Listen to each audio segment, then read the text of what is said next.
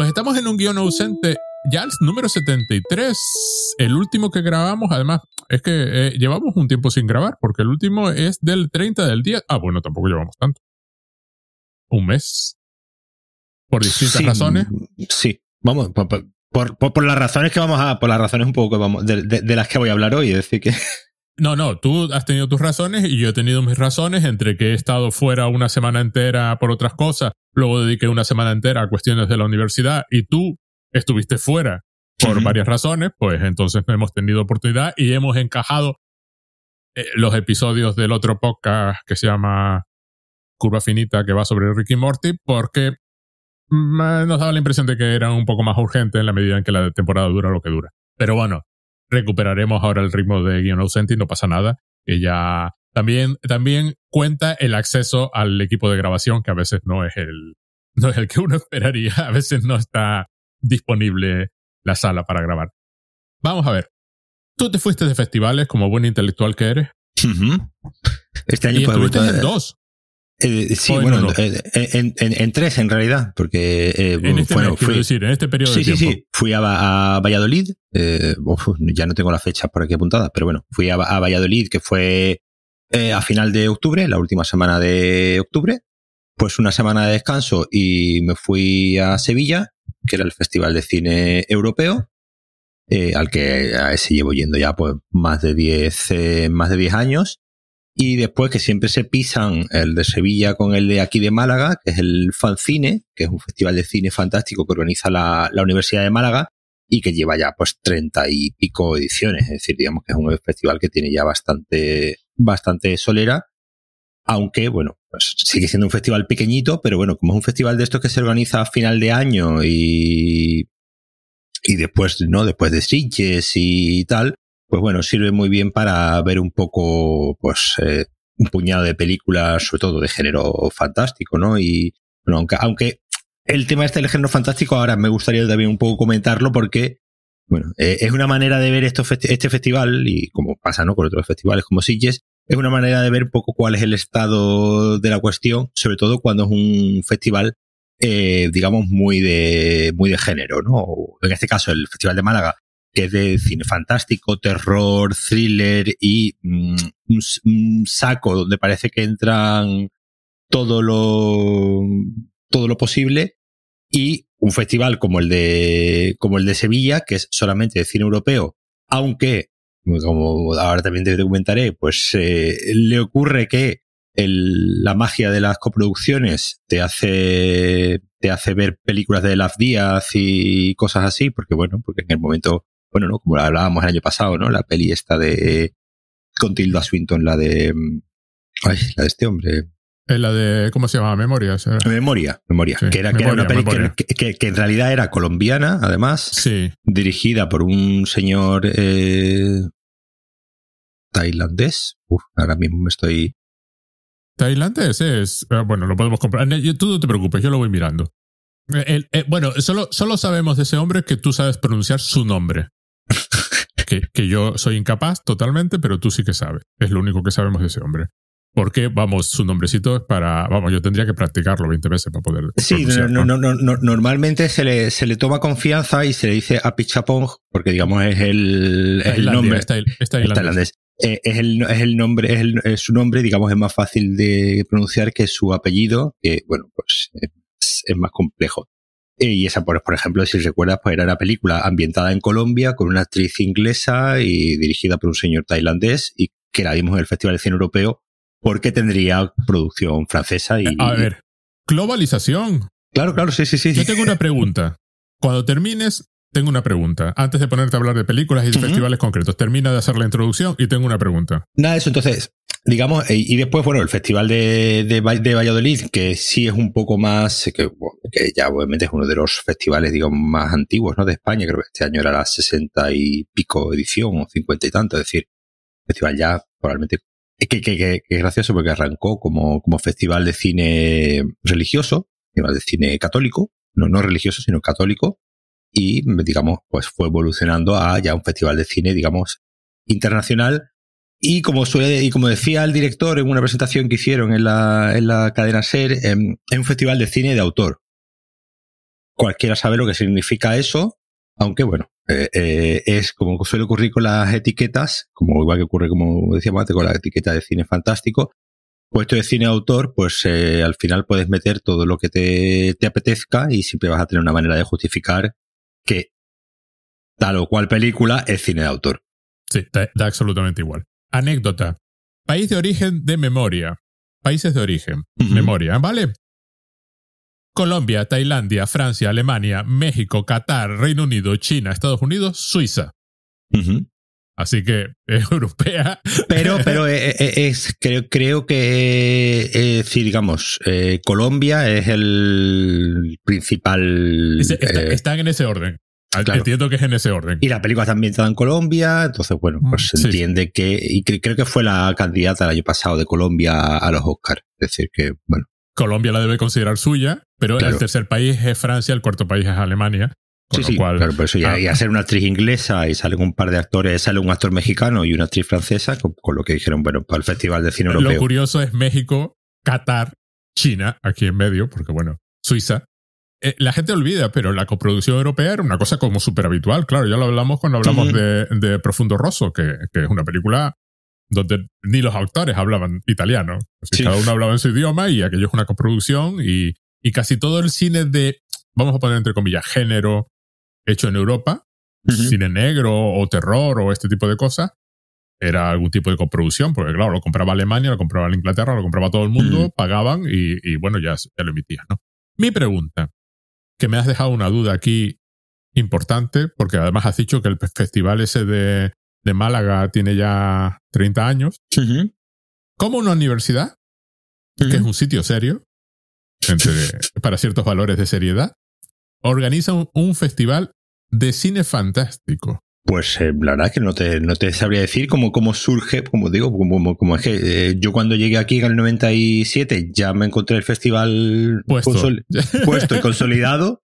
Nunca me, nunca me he atrevido a preguntar por qué razón. Es decir, vamos a ver, eso, eso pasa. Quiero decir, yo conozco un caso similar de un premio de ciencia ficción en una universidad, pero la universidad es técnica, con lo cual todavía tiene una conexión que se puede establecer y además la voz cantante en la creación del, del, premio el premio UPC de ciencia ficción, que por supuesto la voz, el, gran impulsor del premio, pues murió el año pasado, ahora, ahora el premio tiene, se, le añadió su nombre al premio. Pero claro, eh, normalmente esto pasa porque hay una figura que un día dice, habría que tener un premio de tal o un festival de tal. Y por alguna razón eligen el fantástico. Pero uno pensaría, pues, una universidad, pues, cine social, ¿no? O cine Sí, No sé, claro, decir, antropológico, ¿no? Eh, el, eh, yo- yo- es decir, el- en el tema de los, de los, de los festivales, eh, eh, obviamente, pues, lo que más siempre le cuesta a un festival, y es, y es obviamente la lucha que, que siempre tienen todos los, los festivales, es, digamos, tener una identidad propia, ¿no? Que se, que se identifique. El Festival de Málaga, este, este año, creo que fue el año pasado, ya consiguió quitarse el apellido, ¿no? Eh, durante muchos años fue Festival de Cine Español de Málaga, tenía, digamos, ese apellido. Durante dos o tres años fue Festival de Cine en Español, porque acogieron, ¿no? Películas latinoamericanas dentro de su sección oficial, durante todo ese, durante bastante tiempo, ¿no? El, digamos, la sección latinoamericana había estado como una, una sección aparte y, y, y, digamos, un año se decidió juntarlo todo y se le llamó Festival de Cine en Español y creo que fue el año pasado o, o el anterior, ya directamente decidieron quitarle el apellido y llamarlo Festival de Málaga. Sin, más, eh, sin más apellidos y sin más eh, cuestiones. La, el Festival de Valladolid es, como se suele resumir, Seminci, eh, que nunca se dice Seminci, porque no es italiano, pero mucha gente tiene la tendencia a italianizarlo y decir Seminci. Seminci es Semana Internacional de Cine de Valladolid. Entonces, sería internacional, pues simplemente ahí entiendes que entra de todo. Y el Festival de Sevilla igualmente ya se quitó el, el- la, la- digamos, el apellido de cine europeo y es Festival de Sevilla y simplemente pues ya todo el mundo sabe que eh, su centro de atención es el Festival de Cine Europeo. Un festival al final tiene que buscar su, su, su, su seña de, de identidad. Al final el fantástico, digamos, el, el, el fantástico o el cine de género, pues digamos es fácil un poco de, codificar o es fácil de, meter en ese saco una gran cantidad de películas, ¿no? Que no entran en otros festivales, aunque también es una cosa de la que también me gustaría comentar, ¿no? Como, como hay ciertas películas que cuando tú las ves tienes claro que por qué esa película está ahí y por qué esa película, digamos, no podría entrar en otro, en otro festival. Estaba viendo aquí, porque me ha entrado la curiosidad, que el, eh, eh, el fenómeno que acabas de mencionar, de mencionar me, me, me, ha llamado la atención porque, claro, el Festival de Cine de Siche, que es del año 68, por lo visto, por lo que veo aquí, era el Festival de Cine Fantástico de Siche. Claro, era, era el, el, gran festival de cine fantástico con todas estas películas de, de, de todo tipo de géneros que toquen el fantástico y además exageradas, gores o lo que fuera. Entraba todo, ¿no? Y ahora veo que simplemente se llama Festival de Cine de Sitges. claro. O Festival Internacional de Cine de Cataluña. Claro, pero, pero Sitges ya tiene una marca tan reconocible que no necesita el apellido. Exacto, sí, es lo que pasa. Supongo que todos derivan a ser importantes. Y si consiguen ser importantes, ya no necesitan apellido. Porque veo aquí que, que es el tercero detrás del de San Sebastián y el de Valladolid. Sí, sí, sí, sí, sí. Sí, en cuanto a. a, bueno, bueno, no es el tercero, es el grupo de los tres. Estarán ahí juntos. Sí, eso lo, es decir, digamos, obviamente, lo, lo el, grande, ¿no? De, de, en España es eh, San Sebastián, que es clase A, ¿no? Los festivales se, además se clasifican por, eh, por, por clases, ¿no? Por, por, por tipología y digamos pues clase A son pues eh, Venecia, Festival de Cannes, eh, Berlín y, y, San Sebastián y, creo que Toronto o, o, alguno de estos así de, de, Norteamérica y ya luego después vienen el resto de, de el resto de, festivales.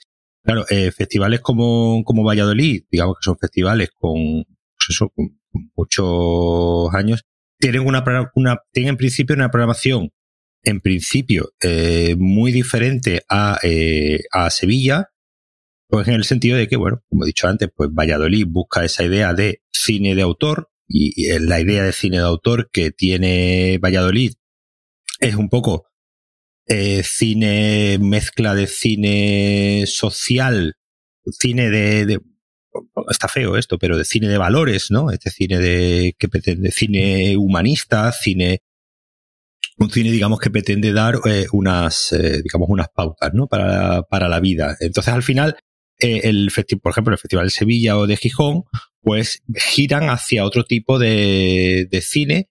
De hecho, de hecho fue bastante curioso, una de las películas que, que vi en el Festival de, de Valladolid y de hecho se estrena, mirando que se estrena el 16 de diciembre, que es EO, una película de un, de un director eh, polaco, no me voy a, no voy a decir su, su nombre, eh, Jerzy Slonomowski, que es un, un, señor ya bastante eh, mayor, bastante 80, creo que tiene 89 años, una cosa que es una película sobre un, una película que estuvo en el Festival de, de Cannes y como digo, se estrena ahora en, en un par de, en un par de semanas, el 16, el 16 de diciembre, que es una película sobre un, se llama EO, y es una película sobre un, sobre un burro que se escapa eh, en, la, en Polonia y vamos viendo, digamos, eh, una especie de road movie donde eh, vamos siguiendo la, la, el día a día ¿no? de, este, de este burro, cómo va pues pasando por diferentes, eh, por diferentes espacios y digamos cómo va lo que va ocurriendo por, esto, por estos espacios. Al final es una especie de, de crónica de, eh, del estado de, de Europa y rodada de una manera, pues, eh, muchas veces cercano a lo experimental. Cuando salimos de esta película en, en Un el. segundito. Sí. Sí. El cartel es genial. Sí, sí, sí, sí. el, eh, está haciendo el rojo, ¿no? El eh, rojo. Sí, sí, es sí. maravilloso. Sí, sí, sí. Eh. El burro está graciosísimo. Sí, sí, sí, sí, el burro, el burro muy gracioso. lo que estás contando me llamó la atención y me interesa. Y estoy pensando ir a verla en cuanto la pongan en Numax. Pero es que el cartel ya me ha convencido totalmente de que el tono de la película no es el que parece que iba a ser. No, no, no, para, nada. Saliste claro, y, y, saliste de la película. Tú mismo, has, tú mismo has dicho que la vas a ver en Numax y precisamente es una película de Numax. Una película mm, eh, eh, que la van a, que vamos, estoy convencido, ¿no? Que la van a estrenar ahí eh, casi seguro. No sé si puedes mirar el calendario de diciembre, pero vamos, es una película para que la estrenen ahí. Y cuando, cuando salimos, me, me, uno de los, bueno, de los diferentes eh, personas, ¿no? Compañeros de la crítica que, que nos vamos encontrando y nos vamos saludando y vamos, me dijo, ay, es que a Valladolid de vez en cuando le gusta poner una película de estas raras.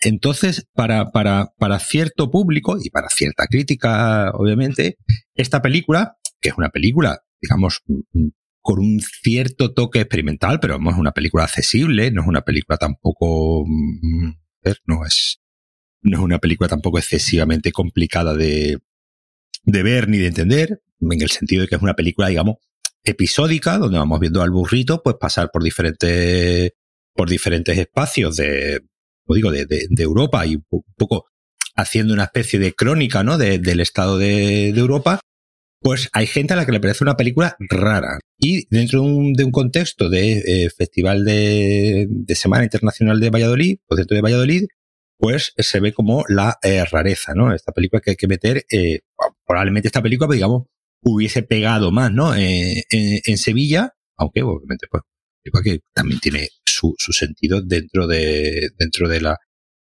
dentro del Festival de, de Valladolid. Pero, pero ocurre eso, ocurre que eh, eh, cuando se codifica mucho qué tipo de películas se va a ver en un festival, pues eh, cuando hay algo que sale de la norma, eh, por ejemplo, la comedia no existe. La comedia no eh, en Sevilla o en Valladolid no te puedes reír, ¿sabes? Reírte es, es algo eh, contrario a la intelectualidad que proponen esto, estos festivales. Si te ríes no es serio.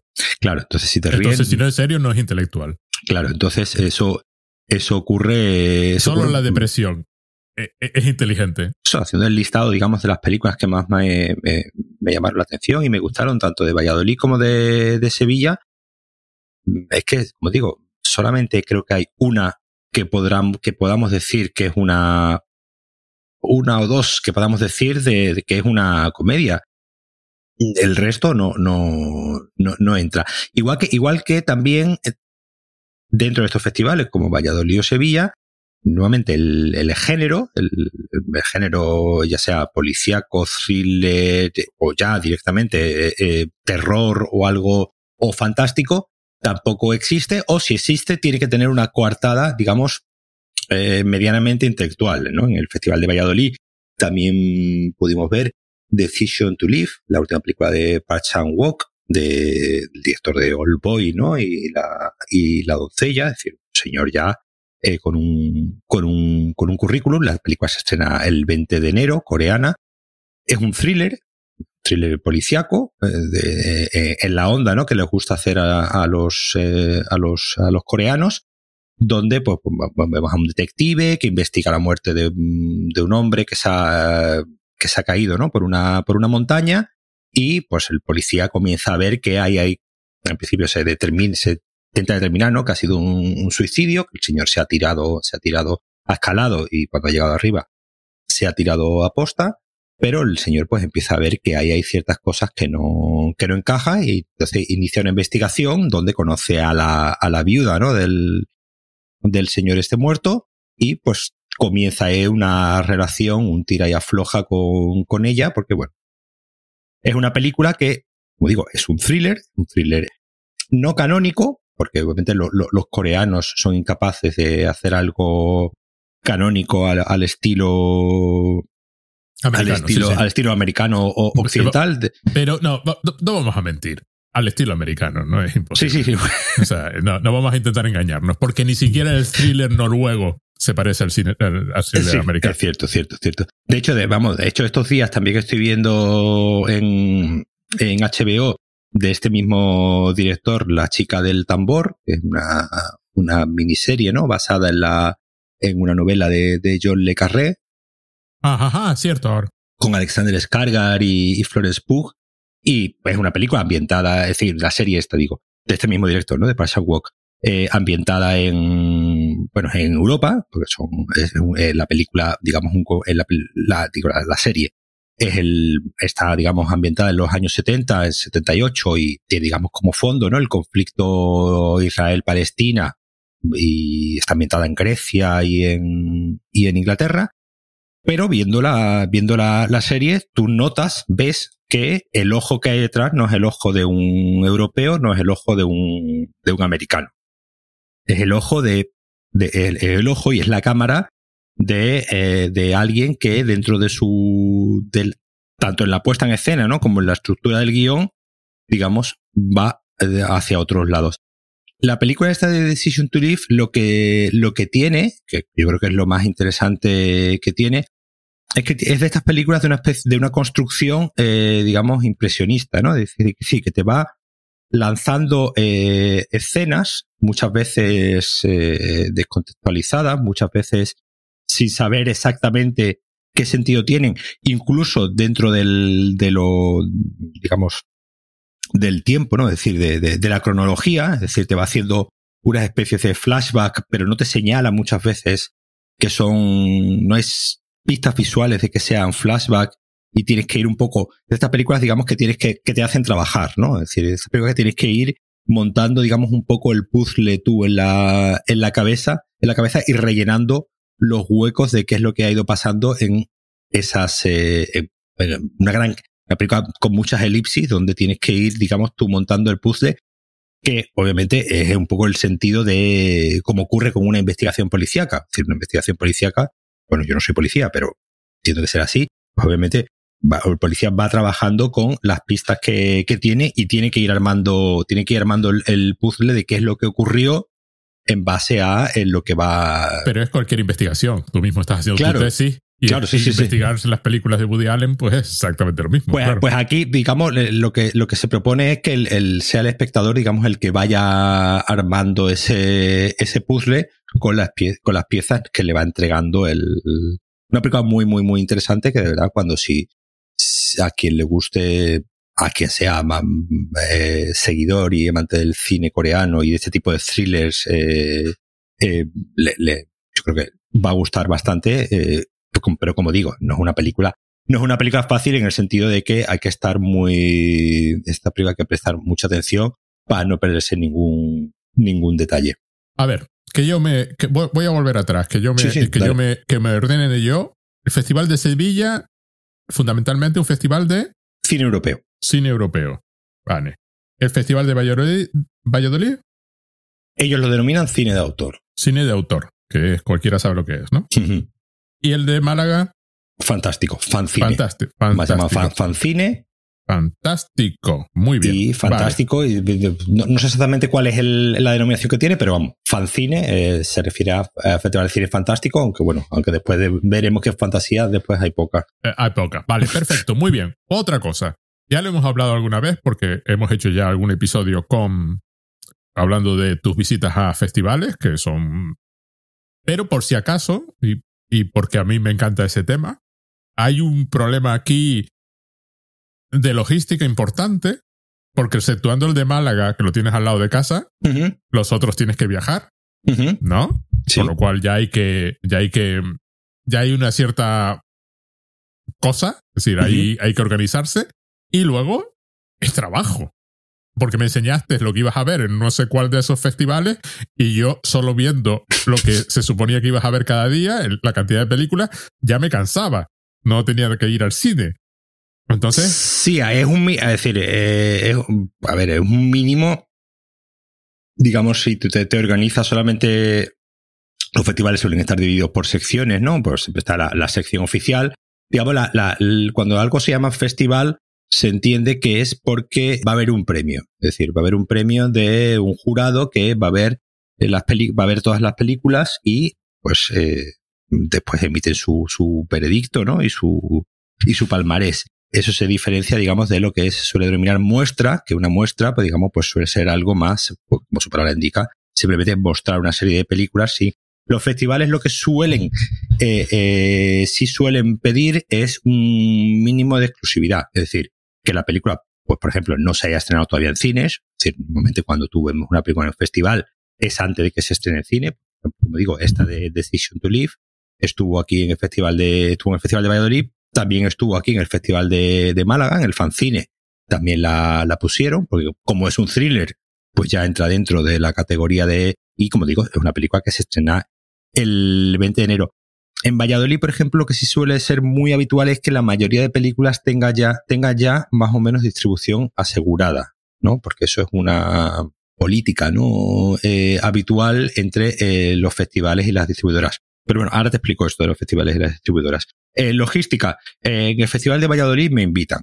El Festival de Valladolid invita, lo hacen todos los festivales, ¿eh? Lo hace Sevilla, lo hace Gijón, lo hace eh, San Sebastián y Sitges no. San Sebastián y Sitges no invitan, supongo yo que obviamente, me, este obviamente desde un punto de vista de, prensa, ¿no? ¿no? de obviamente de invitados. Porque tú no, claro, al tú, mm, al no escribir en un medio generalista, no se te considera entre los críticos. Sí, pero... Eh, eh, no, entiendo, digo yo, estoy preguntando. No, no, al, al, contrario, es decir, a mí Valladolid, pues en el año 2017 me invitó por primera vez, esa vez me invitó tres días, estuve allí tres días. Cuando digo invitar es hotel y, pensión. Sí, sí, sí, sí. Hotel y, hotel y, comida, ¿no? Como digo, en el 2017 me invitó, en el 2018 por alguna razón pues no, pues no me invitaron por lo que fuese. Y ya en 2019 ya sí me invitaron una semana completa, que fue, creo que fue una de las primeras veces ¿no? que, que grabamos eh, aquí. 2020 me invitó, pero por temas de la pandemia pues no quise ir. El año pasado nos invitaron, pero fue nuestra amiga Paula, ¿no? Que grabó con nosotros el, el programa aquel sobre Insight, ¿no? De, de Bob Burham, pues estaba yo de viaje. Y este año, pues me volvieron a invitar y ya fui yo, fui yo. Cuando te invitan, digamos, la, el tema es que tampoco te piden, no te piden después que, que entregues nada, sino simplemente, bueno, pues digamos, los departamentos de prensa de estos festivales van realizando pues batidas, ¿no? Por, por, las webs, por medios y tal. Y pues eh, deciden invitar. Sevilla también lo hace, Gijón también lo, lo hace. Y ya los festivales grandes como, como Sitges o, o San Sebastián no lo, no lo hacen porque, bueno, pues se entiende que al contrario, me refiero, para ir a festival y para ir a, para ir a San Sebastián y para ir a Sitges tienes que pagar. Es justo, es justo, digamos justo, es, es al contrario. Es decir, ya no es que no te inviten, sino que, que encima tienes que pagar una cuota para poder eh, cubrir el, el, festival, aparte obviamente de entregar pues toda una serie de documentación de que cubriste el festival el año anterior, de que publicaste algo, entonces bueno, en este caso pues el festival de, Valladolid tuvo la deferencia de invitarme y como tú bien decías, es un mínimo de tres películas al día. Eh, si te organizas puedes llegar a ver hasta cinco. Lo que pasa que yo más de ya la de las 10 de la noche, eh, ya yo ya decidí hace mucho tiempo que es una opción que no, que no contemplo. Ver alguna película a las 10 de la noche porque eh, no, porque esto de te terminas yendo a la cama a las 2 de la mañana y al día siguiente tienes que volver a empezar. Es decir, Decision to Live, esta que te he comentado coreana, eh, la vimos un, además la película es larga, dura dos horas y veinte, eso sí. La vimos un sábado a las ocho y media de la mañana. Bueno, es una buena hora para ver una película. Ese es el, ese es el plan. Y hay ciertas películas, que eso, que eso también es, es, simpático, hay ciertas películas que, como te las pongas a las ocho y media de la mañana, eh, la película sufre, ¿no? Porque obviamente eh, eh es una hora que dependiendo de la película que, que, sea, pues obviamente a lo mejor las 8 de la mañana, las ocho y media de la mañana no es la mejor hora para, para verla porque eh, eso me ocurrió precisamente con la película que, que ganó, ¿no? El, en Valladolid, Return to Dust, una película china sobre un, una pareja, ¿no? Que, que trabaja, que está en un pueblecito y eh, pues se están construyendo su, su casita. Aquí es una película también donde también sale un burrito. De hecho, el señor tiene un, un burro y hay un momento en el que llegan y le dicen que, que como es el más pobre del pueblo, pues el gobierno chino le da un, un piso en la, en la ciudad. Y la primera pregunta que hace el señor es, bueno, si yo me voy a un piso en la ciudad, pero ¿qué hago con mi, con mi burrito, no? Y entonces, claro, es una película de estas que yo llamo de procesos, ¿no? Donde vamos viendo, pues, como empiezan a primero eh, hay un momento no que se ve que están haciendo digamos los eh, los ladrillos no para construirse la casa. Entonces van a un barrizal y empiezan a hacer eh, los los ladrillos con el con el barro en el molde y vamos viendo al al señor haciéndolo y después vamos viendo cómo, cómo los dejan secar de repente se pone a llover y empieza y tienen que empezar a, a, taparlo una película además que dura cerca de dos horas y media. Claro, esta película a las ocho y media de la mañana, yo la hubiese disfrutado un, poquito más, a lo mejor a las doce o incluso a las cinco de la, de la tarde. Es una película que me gustó, me gustó bastante, es decir, una película muy, muy, muy interesante, un poco por el tema que, que trata, pero claro, que, que, que, a las 8 de la, de la mañana, pues te puede hacer un poco, un poco cuesta arriba, ¿no? No exageres que solo dura dos horas y diez minutos.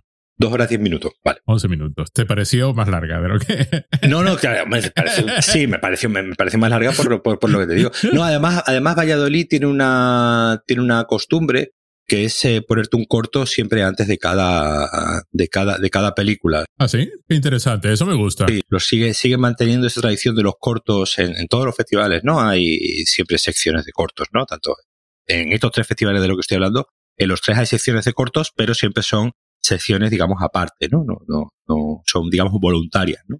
Aquí no, aquí te, te meten un corto siempre antes de, Claro, el problema es que si te ponen un corto de 15 minutos antes de ver esta, esta película, digamos, pues ya, mm, mm, mm, a ver, no, no, estamos picando piedra, pero ya es que, que no, llega un momento que, que, que, el, que ya si vas, a a un corto de 15, 20, 20 minutos antes de empezar la, la, la, película, pues ya digamos empiezas ya, ya empiezas la película un poco casado. De todos modos, yo de los, de los cortos que vi, yo reconozco que, que no soy, no, no, no, es decir, no es que no me gusten los, los cortos, simplemente que es, que es un, que es un género que ocurre que pues eh, se hacen tantos y tan variados que es difícil encontrar algo realmente, pero eh, eh, pues, lo tenía aquí apuntado y se me ha, y se me ha ido un segundo. De todas formas, no exageres, porque incluso si te ponen un corto de 20 minutos antes de esta película, sigue siendo más corto que Wakanda Forever. Eh. o sea, que, no, no, no. Eh, eh, Marvel ha decidido que las películas tienen que durar más de dos horas, si no, no son buenas películas. Y, ha distorsionado completamente la percepción del tiempo. Sí, pues, bueno, porque, porque eso ya es una, una seña del blockbuster de hoy en día, ¿no? Que, sí, sí, tiene, que ser de calidad. Tiene que, Vamos a ver. No dudo que esta que has mencionado, que se llama eh, eh, aparentemente Rinju Chenyang, la de los señores que se construyen su casita, eh, dure dos horas y diez minutos simplemente porque el proceso de construirse una casita es largo. Este, y, si encima te haces tú los ladrillos, pues la cosa, la cosa lleva. Tal y como le estabas describiendo, a mí me recuerda la película de proceso favorita. Favorita porque se me quedó grabada en la memoria cuando la vi, y es una película a la que mi cabeza vuelve periódicamente. Y tengo miedo de volver a verla. No sé ni siquiera si está disponible, que es Tasio. Sí, sí, sí, sí, de, de Motion Medari. Es que a mí me pareció, la vi de jovencito cuando se estrenó en el cine y me pareció un peliculón en una película en la que realmente no pasa nada. Sí, sí, pues eh, el, referente, el referente es perfecto eh, con respecto a esta película. Eh, te, te, diría que lo has clavado, pues se me ha venido a la mente precisamente esa escena de Tasio donde está el niño dándole al como balazo con la vara, ¿no? A, a, un, a una montaña de, de estiércol y, y, y se pega ahí, ¿no? Unos ratos. Y la película acaba así, con el tío trabajando. Sí, sí, sí, sí. Sí, pues el ejemplo es perfecto. Es, es, precisamente ese tipo de, ese tipo de película. Y esta es la que ganó la espina de oro en el, en el festival. Pero, pero lo curioso de Tasio, y por eso, por eso no soy reacio a este tipo de películas, es que, vamos a ver, Black Panther, independientemente de que me haya gustado, sé que la voy a olvidar en un, en un, en un tiempo. Es decir, recordaré haberla visto, pero tampoco recordaré ningún aspecto interesante de la película. Mientras que una película como Tasio, que la vi, pues ya te digo, en el estreno, y esta película que es del año 84, madre del amor y más hermoso. O sea, tiene casi 40 años.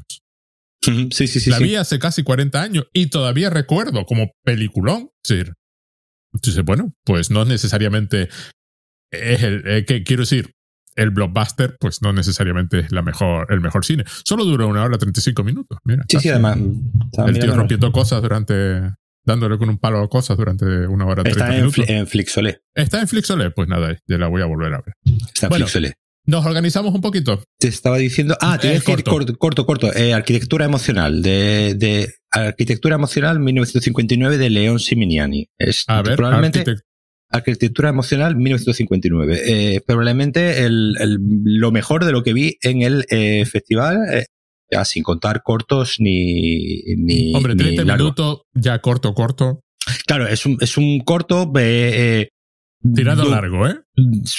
Bueno, no, no, llega, no llega ni siquiera a mediometraje, porque bueno. Ya, ya, ya. no llega a mediometraje, pero corto, corto. No sé cuál, dónde sí, tiene sí, puesto. yo lo comprendo, comprendo dónde que tiene un... puesto el límite. Yo creo, es decir, no, es decir, normalmente, obviamente, si esta película dura 30 minutos, pues no, yo ahora mismo no recuerdo, ¿no? Con qué, con qué, a qué película acompañada, pero probablemente sería una película que fuese, que, que era más cortita. Ahora mismo no, no, no pongo en pie con, o cual acompañada. Es decir, obviamente siempre intentaba hacer sesiones que tampoco pase ese tres horas y media, ¿no? En el, en el, en el cine. Arquitectura emocional, eh, pues eh, es, es una mezcla, ¿no? De, no es, no es documental, pero sí, digamos, es una especie de es documental eh, ficcionado, es, está más cerca al ensayo, digamos, sería lo más sería su, su, su naturaleza, probablemente más, más fiable, no, no tanto, no tanto documental. Eh, digamos, cuenta eh, la historia de, de, de, una pareja que son universitarios en, en Madrid, pues cada uno eh, vive en una zona diferente de, de, Madrid, donde la arquitectura de cada, de cada vivienda en las que ellos habitan, pues refleja pues todas sus clases sociales, toda su clase social, ideología y demás. Y es una película que pues digamos, tiene una tesis, ¿no? Trata de, trata de mostrar algo que es evidente, pero es esto como cuando, cuando te los ponen de esta manera, pues obviamente todo, todo, todo encaja, cómo, digamos, cómo, cómo afecta la, eh, la arquitectura en, pues, el, el estado, no solamente en el estatus social de cada uno, sino, digamos, cómo, cómo su vida puede ir evolucionando. La, la gracia de, de aquí es que esta, esta pareja, pues como digo, la chica vive en, una, en un edificio en, calle Serrano, ¿no? De, de Madrid o, o, algo así, una de estas eh, calles, donde pues la chica vive en un, en un, en una, en una casa, en un, en un piso, ¿no? En un, en un piso de estos eh, inmensos, ¿no? Que hay en Madrid, de 200 metros cuadrados, donde un solo piso, ¿no? Ocupa toda una, una planta y el chico pues vive en una casa, también en un piso, eh, pues obrero, obrero, un, piso, de, creo, creo, creo que era de, de, estos bloques de piso que se hacían para, para un grupo de trabajadores, ¿no? Que trabajaban en un mismo sitio. No ah, recuerdo mismo sí. si uno de ellos trabajaba en la, en la Renfe, una cosa, una cosa así, ¿no? La gracia es que ambos edificios están hechos por el mismo arquitecto, ¿no?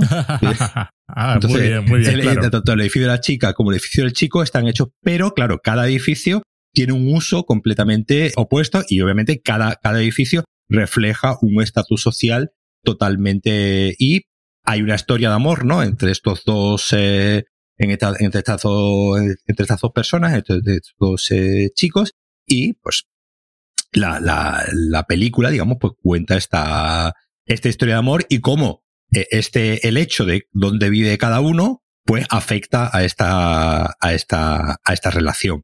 Un corto además divertido porque tiene un, tiene un componente, eh, este, este autor, ¿no? Eh, eh, León Siminiani es un, es un señor que... que Eli, Elías León Simi, Siminiani. Elías León Siminiani, ¿vale? Que tiene, es un, es un señor que, que por una parte tiene un, su, su, su parte, digamos, industrial, digamos, un señor que obviamente pues quiere comer y pagar la hipoteca y estas cosas, y hace documentales, ¿no? Para, para Netflix, para... Ah, sí. tiene, tiene dos documentales, do, dos series documentales, ¿no? Muy, muy conocidas, que son la del caso Alcácer, que está en Netflix, y la del uh -huh. caso Asunta, que esa no sé, no sé si está en Netflix, ¿verdad? De Antena 3, una cosa así, pero que tuvieron, digamos, son dos documentales, digamos, que, que tuvieron, ¿no? Bastante, bastante repercusión y fueron muy vistos, y luego aparte él tiene, digamos, su carrera por su, por su cuenta, donde va haciendo pues esta serie de una serie de películas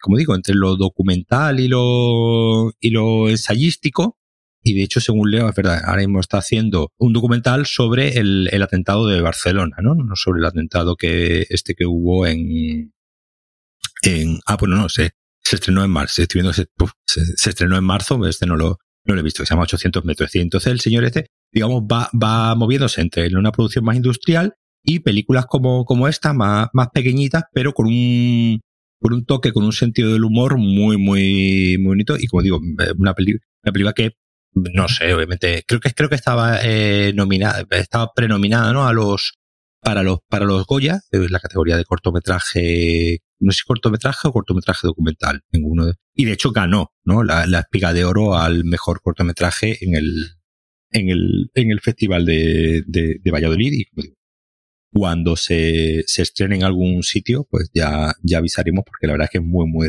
muy recomendable. A ver, nos organizamos.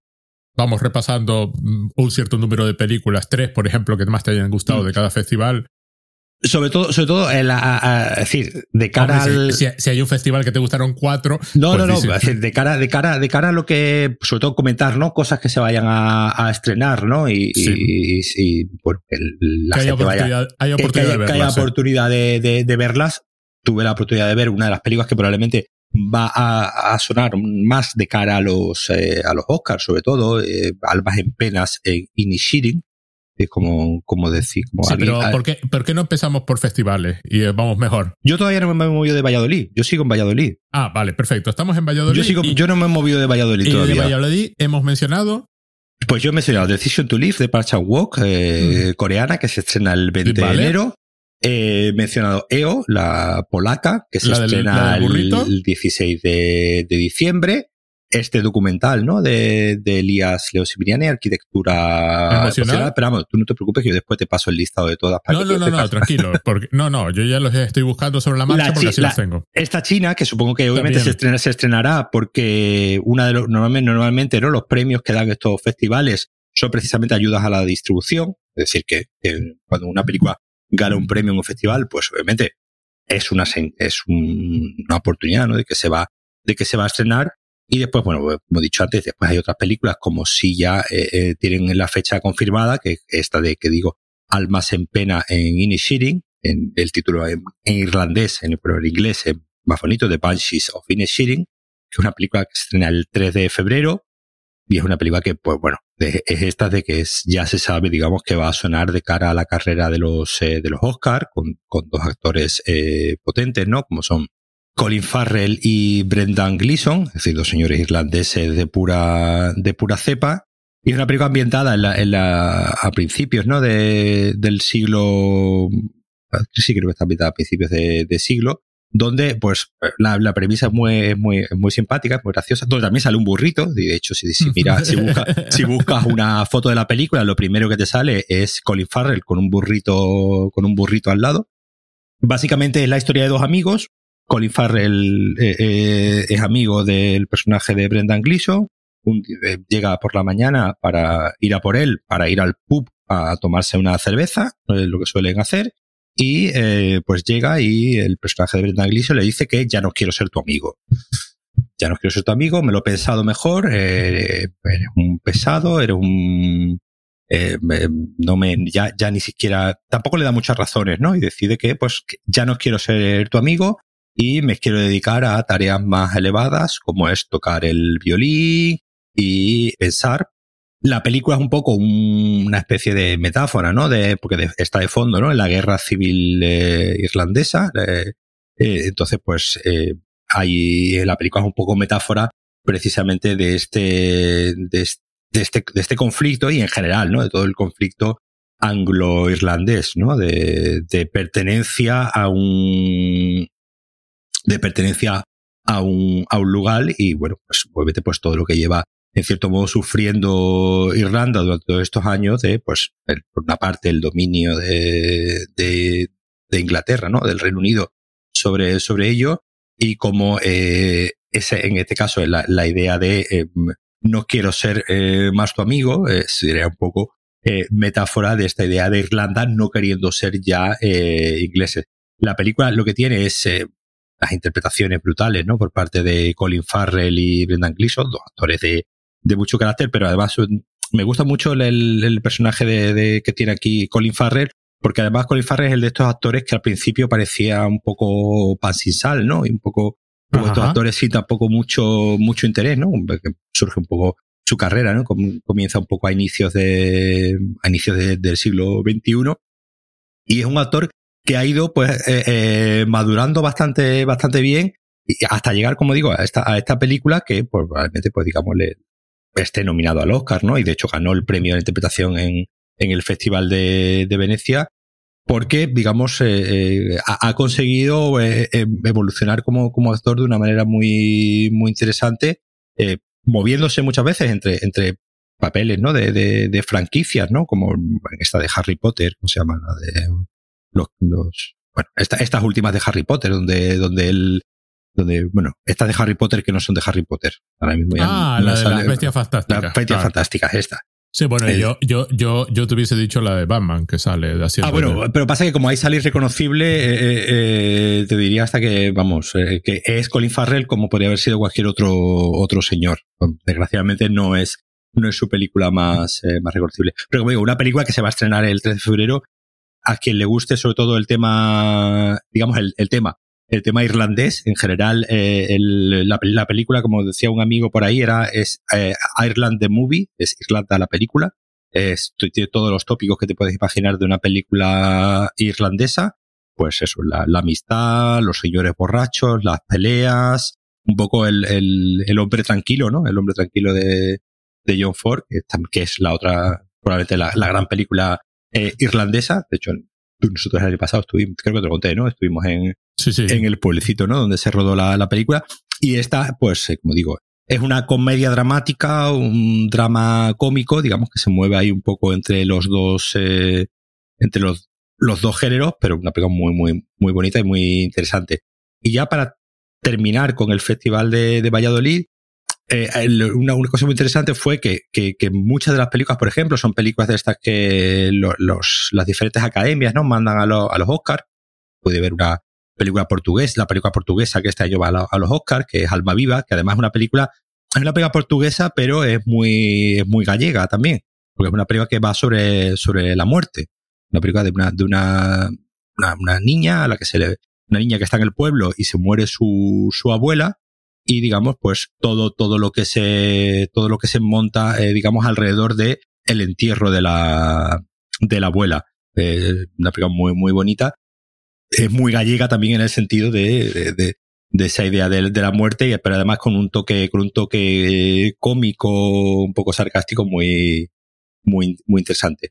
Y esa por ejemplo va a Portugal los Oscars la del burrito que hemos contado antes pues también va eh, por Polonia eh, pude ver una película de Islandia, Beautiful Things, que también va a, a los Oscars. Es decir, es muy, es muy habitual que eh, dentro, o por ejemplo, una que se estrena también el 24 de febrero, el, el, Caftán Azul, que es la, la candidata de, de, Marruecos. Mm, como digo, lo bueno que tuvo Valladolid es que por, por fortuna fueron más las películas buenas que no buenas y digamos, pues, me sorprendió mucho pues una consistencia general en cuanto a que todas, prácticamente solamente hubo un par de películas de las que, digamos, salí decepcionado, enfadado, y en general un nivel bastante, bastante consistente y, y, una programación muy bien, muy bien hilada en cuanto a, como he dicho, a, temas, eh, a temas en general humanos y sociales de cada, de cada uno de los países cosa que no ocurrió tanto en Sevilla. En Sevilla la... la, la ¿Hemos cambiado de festival? Ya vamos a cambiar de festival. sí, porque si no, no, si no tampoco me voy a pegar aquí tres horas hablando. Eh, ¿Me, nombraste una que se llama Beautiful Things? Beautiful Things es una película islandesa de, de Islandia que va por... Eh, que además es la segunda película de ese, de ese, de ese director. ¿Cómo se llama el director? Eh, pues, es islandés, es decir, como tú comprenderás, eh, eh, el nombre va a ser complicado. Ah, que no la encuentro. Ah, Beautiful Beings. No sé por qué he dicho, no sé por qué he dicho, porque he dicho ¿Cómo, things. ¿Cómo que has dicho? ¿Cómo se llama? Beings, Beings, seres, seres. Beautiful Beings. Beings, Beings. Sí, sí. No sé por qué he dicho things. Vale, vale. Pues, y, como, y ahora cuando veas el nombre del director, eh, vas a entender por qué no lo quiero pronunciar. Vale, perfecto. Vale, así sí. Ah, lo, entiendes ahora, ¿no? Sí, sí, sí. No, no, no, no. Ah, ah, bueno. Así sí. Esto, esto, esto casi mejor ni atreverse. Claro. Y el eh, caftán azul, me habías dicho. Sí. Eh, una, una cosa muy, muy, muy interesante de, por, por último del Festival de, de Valladolid es que, por una parte, hubo bastantes películas, hubo cinco o seis películas donde se reflejaba el tema de la juventud, ¿no? Donde veíamos eh, eh, películas donde, eh, donde veíamos a, pues eso, a, jóvenes de diferentes eh, latitudes, ¿no? Eh, viviendo sus vidas y era, era, muy interesante comparar, ¿no? Cómo cada, cómo cada, cómo cada película eh, reflejaba una, una visión, ¿no? Diferente de cada, vimos una, una danesa también horrible, si le voy a decir el, el título, precisamente donde, donde uno de los problemas que tenía la película era esa, esa idea de hay que ver qué más los jóvenes de hoy en día. Pero por, por fortuna, todas, la, todas las películas que vimos, digamos, donde se reflejaba la, la idea de la juventud, eran, por una parte, se ve que, que, que, había habido una cierta, se ve que en general hay un, un interés por reflejar el mundo de los jóvenes de verdad, no, no, no haciendo una, una ficción de un señor de 50 años eh, pensando cómo son los jóvenes de hoy en día, sino eh, observándolos y, y, digamos, reflejando una realidad que es la, decir, por ejemplo, una cosa muy, muy, muy habitual, pues, que parece una tontería, pero es el uso de los móviles, ¿no? El uso de, el uso, eh, el uso de, el uso del, del móvil como, eh, como herramienta eh, de comunicación y aquí me salto al festival ya de, de Sevilla, donde pudimos ver una película que se llama Sone, eh, una película alemana, donde precisamente el detonante de la película es donde son, son tres chicas, ¿no? Protagonistas, una chica eh, musulmana y dos chicas, eh, pues, eh, austriacas, eh, pero bueno, no se llega a, a, decir. No, perdona. Una, una son dos musulmanas, una lleva velo, la otra no, y la otra, digamos, ya es austriaca rubia de pura, de pura, de pura cepa. ¿Cómo se llama la película? Sone, S-O-N-N-E. Eh, pues unas chicas, unas chicas de, de origen kurdo que suben, eh, suben un, YouTube de ellas cantando Lucy Marrelillo de, de Rem, ¿no? Y ese, eh, pues ahí con el jihad, eh, pero y eh, bailando, perreando, es decir, de las cosas que hacen lo, los y las jóvenes de, de, hoy, de hoy en día. Ese vídeo se hace, se hace viral y pues empieza obviamente a, a ver, pues empezamos a ver cómo la, las, obviamente las, las creencias de cada, de cada una y en el caso pues, de, la, de una de ellas, digamos que lleva siempre, que lleva, lleva siempre el, el, el pañuelo, ¿no? El velo, el pañuelo en la, en la cabeza, pues cómo empieza a ver, pues obviamente, pues estas eh, personas que se empiezan a sentir eh, ofendidas. Una de las gracias de la película es que el, la chica esta, digamos, protagonista, digamos que es un poco el centro de la, de la historia, es el padre el que apoya a la, a la niña y es el que, digamos, menos problemas tiene con que pues la niña se haya hecho famosa, se haya hecho viral con este vídeo. Y es la madre, digamos, la que lleva peor y la que, eh, digamos, lucha más por conservar las tradiciones y intentar, eh, pues, que, digamos, que su, que su hija, digamos, se reconduzca hacia un camino más, eh, más, más, tradicional. Entonces, es, es curioso ver cómo como digo, aquí es el, el, padre, normalmente la figura masculina en estos casos suele ser la, la, la que lleva el peso de la tradición, ¿no? Y las mujeres son las que lo sufren.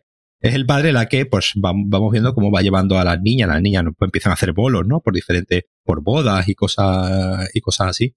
Y vamos viendo cómo la, es una película además que usa muy bien el, el, de forma visual, todo el tema este de las redes sociales. Entonces vamos viendo los TikTok que van subiendo, vamos viendo la, las historias de Instagram que van subiendo y vamos viendo la, las reacciones y todo esto pues lo vamos viendo en pantalla, digamos, en, for en formato vertical, que es el formato del, del móvil. Una de la juventud actual. Claro, es una película que combina muy bien, digamos, obviamente dentro de la historia que está con, con, contando, el incorporar audiovisualmente todos estos, eh, todos estos artefactos, ¿no? Todas estas formas, nuevas formas de, de expresión. Una película muy, muy, muy interesante que por desgracia, pues por ahora no tiene, no tiene fecha de estreno. La que sí tiene fecha de estreno, que se estrena también la semana que viene, el 16 de, diciembre, es After Sun, protagonizada por eh, Paul Mescal, que es un, actor irlandés, una película irlandesa también, es un actor eh, irlandés que se hizo popular, ¿no? Hace, hace un par de años por eh, una serie que se llama Normal People, una miniserie está bastante, está bastante bien. Además, es una serie que, que lidia muy bien con, con, los temas de la salud mental, de, y, y también es un tema, una película, una, una, serie, ¿no? Con un trasfondo social, ¿no? De un, de un chico que se enamora, ¿no? De la, de la chica donde su madre trabaja limpiando y vamos viendo, digamos, su historia a lo largo de, de varios, eh, de varios años. Digo, Paul Mescal protagoniza esta película que se llama After Sun, que se estrena ahora en diciembre, donde, pues, es la historia de un, chaval, un chaval, un chaval relativamente joven, que va con su, con su hija a un, a un resort, a un, eh, ¿dónde era? Un resort eh, griego, creo que era. Ahora mismo no, no recuerdo, o, o, o, Turquía, creo que eran en Turquía. Bueno, de estos sitios donde les gusta ir a los ingleses a meterse en un hotel y no salir del hotel en, en una semana. De hecho, hay un momento en la, en la película que comentan que el año anterior o, o así habían estado en Torremolinos. Es decir, que, que digamos es ciertamente una, una costumbre, como digo, de estos ingleses de meterse en el hotel y no, y no salir en una semana. Y, y vemos la, la, la, historia de este padre y esta hija durante una, durante una semana, pero es decir, al principio vamos viendo la película y vamos viendo eh, nuevamente, como, como decía antes, de estas películas impresionistas, donde vamos viendo pinceladas, ¿no? De qué es lo que está pasando y tenemos un poco que ir montando el, un poco el puzzle, ¿no? De qué es lo que está pasando ahí y básicamente es la historia de, el, es una historia contada, digamos, en modo de flashback de, eh, de esta niña una vez que ha, que ha crecido y va teniendo esa, cuál era la imagen de su padre, porque se, da a entender y se entiende que eh, pues eh, tuvo, la tuvo a ella pues bastante joven, pues, chaval tendría 15 o 16 años, cuando la niña, la niña creo que tiene 15, 15, 15 años o así, 15, 16 años, y el chaval, pues me digo, chaval pues de, de, creo que no llega a los 30, a los 30 años. Entonces, se, se entiende que, el, que, que era, obviamente la tuvo joven, eh, y pues la relación con la madre pues no, no funcionó, pero él sigue ejerciendo de padre dentro de lo que puede, porque toda la película, digamos, eh, es una especie de ensoñación de la, de, esta, de la chica ya, digamos, 20 años eh, después, donde va, digamos, como montando en su cabeza los recuerdos que tiene de esa semana que pasó con su padre en un, en un hotel. Probablemente yo diría que es la, eh, esta película además ganó en el Festival de Sevilla la sección Nuevas Olas, que es una sección que hay dedicada a las eh, óperas primas, ¿no? Y películas, digamos, de autores no, todavía no tan uh -huh. consagrados. Pero probablemente te, te diría que es una de las películas que más me ha gustado este año mm, con, con bastante diferencia. Eh, veo aquí, la productora es A24. Sí. Esta que, que, que relacionamos con cine fantástico y, te, y, y, terror moderno y estas cosas. Sí, sí, sí, sí. sí. Vale, de, vale. Aquí A24 es distribuidora. Ah, vale, vale. Todas estas productoras, pues muchas veces funcionan como distribuidoras, pues, eh, pues existen. Por ejemplo, esta película probablemente fue a Sundance, eh, todavía sin tener distribución, allí a 24 la vería y diría, venga, pues yo me voy a encargar de distribuirla por el, por el mundo. Movie, por ejemplo, se ha encargado de la distribución en Europa y de hecho, pues eh, Movie Turquía ya está disponible para poder, eh, para poder eh, verla. Pero bueno, como digo, es una película que se estrena la el 16 de diciembre eh, y como digo, para mí probablemente una de las películas que me ha, me ha gustado este año. Y hablando, tú estabas diciendo ahora mismo, eh, A24 y eh, terror moderno y tal y cual, vamos de nuevo con Tilda Swinton. ¿Ah, de, sí? sí, de Eternal Daughter, de, de Joanna Hogg, de una directora también que ha trabajado. El otro día, el otro día estaba comentando, y no era intentando desmerecer su, su, talento como actriz, que es un talento considerable, es decir, Tilda Swinton es una gran actriz, pero hay un, hay un cierto de que, de que cuando quieres obtener un cierto efecto de extrañeza y, y, y una cierta presencia, col colocas a Tilda Swinton haciendo cosas Hmm. Y ya está. Le pones una peluca a Tilda Swinton y ya tienes hecho. Sí, pero quiero decir, aunque solo sea ella paseando, es lo que pasa en memoria. Es decir, es ella moviéndose por. por... No, no, pero es que es lo que ocurre en esa película sí. que, de la que te voy a hablar, de Eternal Daughter. No tiene fecha de estreno, pero es de, de A24 también, o al menos de producción y, y distribución. Que es, si, si memoria era, como decíamos en su momento, Tilda Swinton en sitios, pues esta es Tilda Swinton en un hotel con, con su madre, también interpretada por Tilda Swinton. Vale, vale, vale, vale. Entonces Tilda Swinton sin peluca y digamos, con, con, con, con, maquillaje, digamos, de persona normal, Y después Tilda Swinton, envejecida, haciendo de su propia madre, y pues eh, llegan a un, a un hotel. Si tú ves el tráiler, parece una película de terror, y ciertamente es una película, digamos, de fantasmas al menos, ¿no? Que intenta, sí, que intenta jugar con el, con el género, pero un poco como tú bien decías antes, un poco al rollo A24, donde pues eh, esto no puede ser simplemente una película de terror y tiene que tener un pues un, un cierto toque elevado para que pues no vayan a creer que esto es simplemente una película de terror y, misterio. Es una película que digamos que obviamente toma un poco, un poco como referente al, al resplandor, ¿no? Porque además, pues eso, hay hay una especie de, de historia ahí de, de fantasmas donde pues eh, hay, hay, un señor negro que ve espíritus, es decir, que me llegó un momento en el que salió el señor negro que, que cuida el hotel y ve espíritus, pues, pues obviamente la referencia al resplandor ya está, ya está, ya está hecha. Pero sí es verdad que para mi gusto es una película que, que no acaba de, de, funcionar del todo, porque pues, pues eh, además tiene un, tiene un giro final de estos giros demasiado explícito para todo lo sugerente que ha sido todo lo, lo anterior interesante, pero a mí no me acabó de funcionar, pero sí es verdad que, nuevamente, como tú bien decías, eh, a, 24, eh, haciendo este, esta, esta, este, este terror eh, con, pretensiones, eh, porque no puede ser simplemente una película de terror. Tilda Swinton con peluca está espectacular. Sí. Hace de señora mayor. vamos, claro, tiene esta presencia que simplemente la colocas ahí, delante de la cámara, y ya, ya es cosa, ya es algo, ¿no? sí, sí, claro, no, decir, obviamente es, es, lo que más merece la pena de la, de la película en ese sentido, porque, porque como tú bien dices, eh, eh tiene, ella tiene una, una presencia eh, hipnótica, entonces, pues, nada más verla a ella, esa voz que tiene tan, tan y además reaccionando, reaccionando a sí misma, claro. Sí, claro, además reaccionando a sí misma, sí. Es muy, muy, muy interesante, muy divertido, sí, sí. Sí, sí, es una película muy interesante. A mí me parece que es una película un poco, un poco, un poco fallida. A lo mejor si hubiese durado, si hubiese sido un mediometraje, ¿no? Si hubiese sido una película, a lo mejor de 45 minutos, de no más de una hora, me hubiese atrapado más, pero bueno. Como Tampoco dura demasiado, es una hora 36 minutos. Sí, sí, sí, pero bueno, es una película interesante, pero como digo, para mí eh, eh, quizás algo, algo fallida, pero bueno, no, no. A mí todo lo que dura menos de 100 minutos me parece bien. No es para nada, no, no, no desmerece para nada. Ah, vale, vale. Muy bien, seguimos. El problema que hemos tenido yo creo que en el Festival de, de Sevilla este año ha sido que por alguna razón la, la, la sección oficial no ha terminado de, de, de cuajar. Es decir, eh, no ha habido, eh, se acercaba, ¿no? Los, siempre siempre ocurre cuando estamos en un festival y no y vas obviamente pues vas hablando no con, con los compañeros y vas pues, haciendo cierto modo no quiniela no de qué es lo que qué es lo que más ha gustado qué es lo que o por dónde crees no que se va a decantar el el jurado a la hora de dar los premios.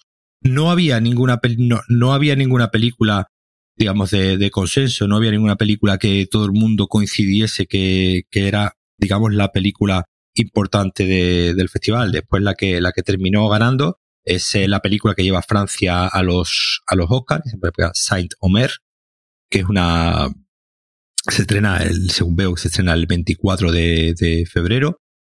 Cuenta la historia, ¿no? De una, de una novelista que va a cubrir un, un juicio de una chica que pues eh, asesinó a, a, su hija de, de 15 de 15 meses, ¿no? Y pues eh, hay un hay un juicio donde pues se intenta y obviamente eh, se intenta re dar respuesta eh, bastante difícil a pues obviamente eh, a por qué ha ocurrido esto. Es decir obviamente qué lleva a esta que lleva a una chica que además es una chica que se va demostrando no durante los juicios eh, entiéndase entre comillas centrada es decir una, una, una chica que no se ve que una chica además con estudios eh, que articulada, que no tiene en, la película es un poco esta idea, ¿no? De, de, una novelista que va a un juicio, pues obviamente no, no, no, no puede no remitirnos, ¿no? A, a Hannah Arendt y esta idea, ¿no? De la banalización del mal. Aquí en vez de, aquí obviamente, en vez de asistir al juicio de un señor que era, no recuerdo al, al juicio, ¿no? Este al que asistió Hannah Arendt. Eh, sí, ¿no? Que, que, era, que, era, que era, digamos, un, un, don nadie, ¿no? Que era un, bueno, era, era bueno, lo suficientemente elevado sin ser uno de los. De los era, era, era el primero, así rápido y mal, el primero de los funcionarios. Exactamente, que era, que era. Pues, digamos, aquí, pues obviamente, un poco cogiendo como referencia, ¿no? Esa idea de examinar un acto, obviamente, eh, eh, maligno y denelnable, pues, obviamente, como es el asesinato de un, de un bebé, pues digamos, obviamente, la perplejidad general de analizar eh, por qué ha ocurrido esto y qué ha llevado a esta, a esta chica en, como digo, en apariencia trada, articulada y con, y no, digamos, no procedente de, aunque bueno, sí, obviamente vamos viendo que la idea que hay en Francia de integración, pues obviamente pues deja mucho que, deja mucho que desear y deriva en asuntos como este que probablemente pues no, no serían realizados por un francés blanquito que si hiciese esto, pues obviamente sería llevado de otra manera. Como una película muy, muy interesante y además de estas películas que al final terminan abriendo más cuestiones que dando, que dando respuestas y como digo, sobre todo en esta, en esta idea, pues, obviamente, pues de una mujer de origen, no recuerdo ahora mismo no recuerdo mismo, la, la, chica negra, pero no recuerdo mismo de, de, cuál era su, su origen, pero como digo, de, de, de pues una chica eh, senegalesa. Senegalesa, eso sí. Una chica, pues eso, una, una mujer negra, eh, senegalesa, eh, en Francia, y pues digamos, como, como, como ese, como todas esa, ese, ese carácter identitario, ¿no? Que, que, que tiene, digamos, pues obviamente una persona con todas estas características dentro de, Francia, digamos, no entra dentro de lo eh, normal, ¿no? Dentro de lo, de lo, de lo, de lo normal en el sentido de que de, lo que se considera, ¿no? No normalizado, pues obviamente, pues eh, eh, sabemos desde el principio, es decir, no hay, no hay ningún giro en la película, sabemos que la chica ha hecho lo que ha hecho y precisamente la película lo que intenta es, es eh, abrir en canal a ver por qué ha ocurrido esto y obviamente pues la chica va, va contando sus circunstancias y obviamente no hay, no hay, ni, por supuesto, ninguna identificación ni entendimiento, pero obviamente cuando se escuchan su punto de vista, la película además tiene partes donde hay, digamos, monólogos bastante largos, ¿no? Donde la chica está hablando durante bastante tiempo, obviamente no entendiendo lo que ha ocurrido, pero sí, obviamente vas eh, poniendo capas a, a lo que, al, al tema que, que ha ocurrido. Te decía antes que no, que no había mucha comedia, pero sí hubo una película muy, muy graciosa, muy simpática y que afortunadamente la, el jurado la, la tuvo en cuenta, que se llama Fuego Fatuo, una película portuguesa. Los portugueses, eh, eh, por desgracia, no nos llega demasiado de su, de su cine mm, y, y la verdad es que tienen una, una filmografía una filmografía muy, muy interesante y hacen un cine muy, yo creo que por eso no, no llega, porque hacen un cine muy, muy particular. Es una comedia, ¿no? Donde, donde un, su lecho de muerte, pues un, un rey, el rey, ¿no? Perdona, perdona, ¿cómo se llama? Fuego Fatuo. No me, no me sale. Fuego, Fuego Fatuo. Fatuo. ¿Eh? No, no me sale. A ver si lo he escrito yo mal. En, búscalo en, en, portugués, Fuego, Fuego Fatuo. Bueno, eh, ya la encontraremos. Sí, ah, sí, aquí sí. está. Po, ah, aquí, fuego, aquí ya fuego, está. Ah, fuego, fuego. Fatuo sale. Vale, perfecto. Sigue, sigue. Un rey. Vale, además, además, mira, además dura 67 minutos. Es una película que va como un tiro, ¿no? Desde el minuto, desde el minuto uno. a- un, un- un segundo. Transcurre en 2069. Sí, claro, porque es el, es el, como, como dice la, la sinopsis, eh, pues el, en su lecho de muerte, el rey Alfredo de Portugal, pues eh, empieza a, a recordar una historia de amor que tuvo con un bombero negro y cómo este hombre, cuando, cuando es eh, proclamado rey o proclamado príncipe y en el futuro va a ser rey, pues no, no, lo que suelen hacer, ¿no? Los, los príncipes, ¿no? Pues el nuestro se metió en el ejército y aprendió a manejar un caza y cosas así, pues este eh, decide que quiere ser bombero y eh, su manera de conocer el mundo de, digamos, eh, de, de, de adentrarse al, a su pueblo, al pueblo de Portugal, pues como digo, es, es hacer, es hacerse, hacerse bombero para pues apagar fuegos en los bosques portugueses y ahí pues empieza a tener una historia de, de amor con un bombero, con un, chico negro también bombero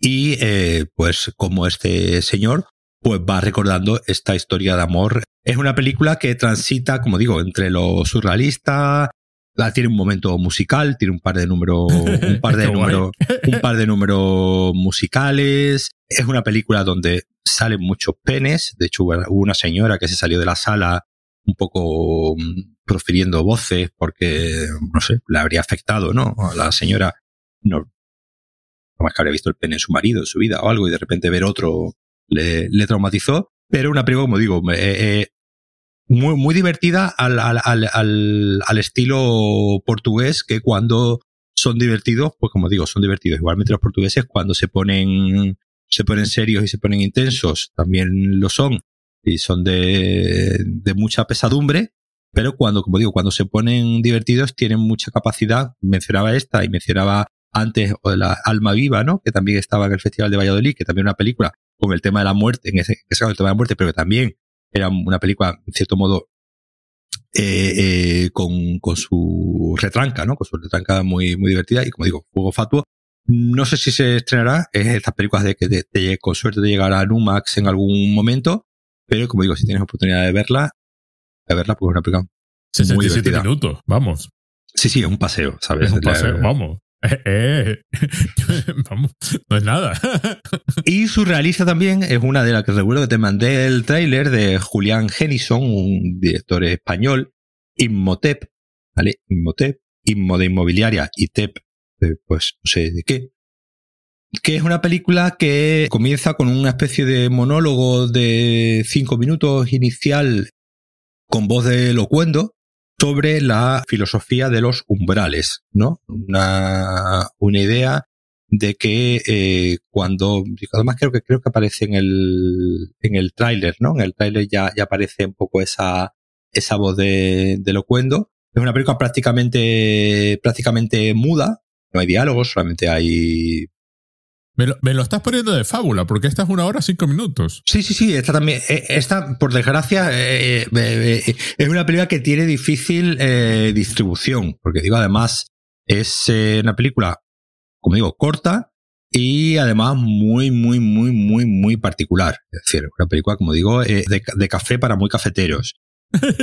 Supuestamente es una película que, según, según cuenta su sinopsis, pues es un chico, que un joven, un chofer que llega la desaparición de un cliente y pues cuenta con la ayuda de su profesor italiano, pero hay un momento en el que es una hay un giro en la película que prefiero no que prefiero no, no, revelar. Vale perfecto. Prefiero no, prefiero no revelar pero bueno es una película que, que trata el tema de la de la imagen de, la, imagen digamos de la imagen como como esencia. Es decir lo que es el, en el, en el caso de, de nuestras imágenes, pues sobre todo imágenes, la, la, imagen, las fotografías, ¿no? En, en ordenadores, digamos, la fotografía. De hecho, si, si miras el póster, el póster tiene una, un póster con, con marca de agua, con la marca de agua, porque han sacado la foto de un repositorio de estos de, de estos de fotografías de, de archivo y donde el tema de las fotografías de archivo pues tiene bastante, bastante presencia y como digo, hay un giro en la, en la película donde de estas que todas las piezas empiezan a, encajar, pero como digo, una película, eh, no diría que difícil, pero sí, obviamente sí muy, muy particular y muy, muy absurda, ¿no? Este señor tiene una, un, cortometraje, bueno, un, participó en una, en una película eh, con Juan Juan Cavestani, que se llama esa, esa sensación, una película de, de, 2000, de 2016, 2015, 2016, también de una película de 79 minutos, es decir, también una película que esta, está en filming. Esta, por ejemplo, te, te, recomiendo que la veas cuando tengas un, un huequecito, que digamos, pues son tres, eh, tres eh, cortos, eh, digamos, tres historias unidas, donde como, dice ahí un, como dice la, la sinopsis también, pues un virus lleva a la gente a decir cosas sin querer y una señora se enamora de eh, un puente, ¿no? Un poco, además, eh, hay una, en esa, en esa película, eh, la, hay una, no, no, referencia, pero sí un poco a, a, es como si Crash tuviera una, fuese una película con sentido del humor, ¿no? Por cierto, es divertido porque en el póster lo estoy viendo, efectivamente tiene una marca de agua, la marca de agua es falsa, el servicio al que está referenciando no existe. Está imitando a Shutterstock. Lo digo porque la gente no piense que, hicieron, quiero decir, la, marca de agua es deliberada. Sí, sí, es, deliberada y, como digo, una vez que ves la, una vez que ves la película, pues obviamente entiendes el, sentido. Mira, te estoy viendo que esta película estuvo en el Festival de, Rotterdam, que es el festival de las películas más raras que te puedas imaginar, ¿no? Ah, Rotterdam es como, como digo, el, ya el, el, santo grial de, la, de los festivales de películas. Entonces, junto a Locarno, ¿no? Rotterdam y Locarno, digamos, son las, son las, son los dos festivales donde si tú sabes, si ves que una película viene de Locarno o viene de, de, ¿De Rotterdam? De Rotterdam, pues, ya sabes, ya sabes, digamos, ya sabes a lo que te vas a, a, enfrentar. Oye, pues hay, hay, un par de estas interesantes que has soltado aquí de, de, de Sevilla. Curiosamente. Sí, sí, sí, sí. Claro, pero e, esta, por ejemplo, esta, por ejemplo, estaba en una sección fuera de, de concurso, esta no estaba. After Sun, por ejemplo, tampoco estaba en el, la sección oficial, estaba en una sección paralela. Entonces, al final, resulta que las mm, películas que más me han gustado del Festival de Sevilla no estaban ni siquiera en las secciones en la sección. Es que a ti no te puede gustar una película normal. No, ahora, por ejemplo, se acaba de estrenar. No te, puede, no te gusta Wakanda Forever. no te puede, no, es que no te gusta el cine. Que le gusta a la gente. No, no te gustan las cosas raras. Ahora, por ejemplo, se acaba de estrenar. Hemos mencionado Tasio. Sí, o sea, sí me gusta mucho, hombre. Claro, pero hemos mencionado Tasio. Tasio es una película que no ha visto nadie y, estoy seguro de que nadie soportaría ver, pero... Sí, mira, por ejemplo, ahora se ha estrenado una, eh, digamos, del 25 de noviembre que se llama Close, una película belga. Que Pero seguimos en el festival. Seguimos en el Festival de Sevilla. Ya la última que te mencioné Festival de Sevilla, porque además está, está ahora mismo en cartelera, aunque Ah, ya la veo, sí, sí. Probablemente cuando se estrene, cuando, cuando publiquemos esto, ya no esté en cartelera, porque obviamente las películas ya duran solamente tres semanas en cartelera. a veces he visto y no he visto, parpadea. Y claro, y entonces mm, no, no, no, da tiempo, ¿no? Se estrenó el 25 de noviembre y eh, dudo mucho que... Aunque bueno, creo, creo que está funcionando bien eh, en taquilla porque precisamente es una película de estas de premio del público, ¿no? De hecho, creo que, creo que ganó el premio del público, bueno, ganó... Eh, ah, está en Lumax.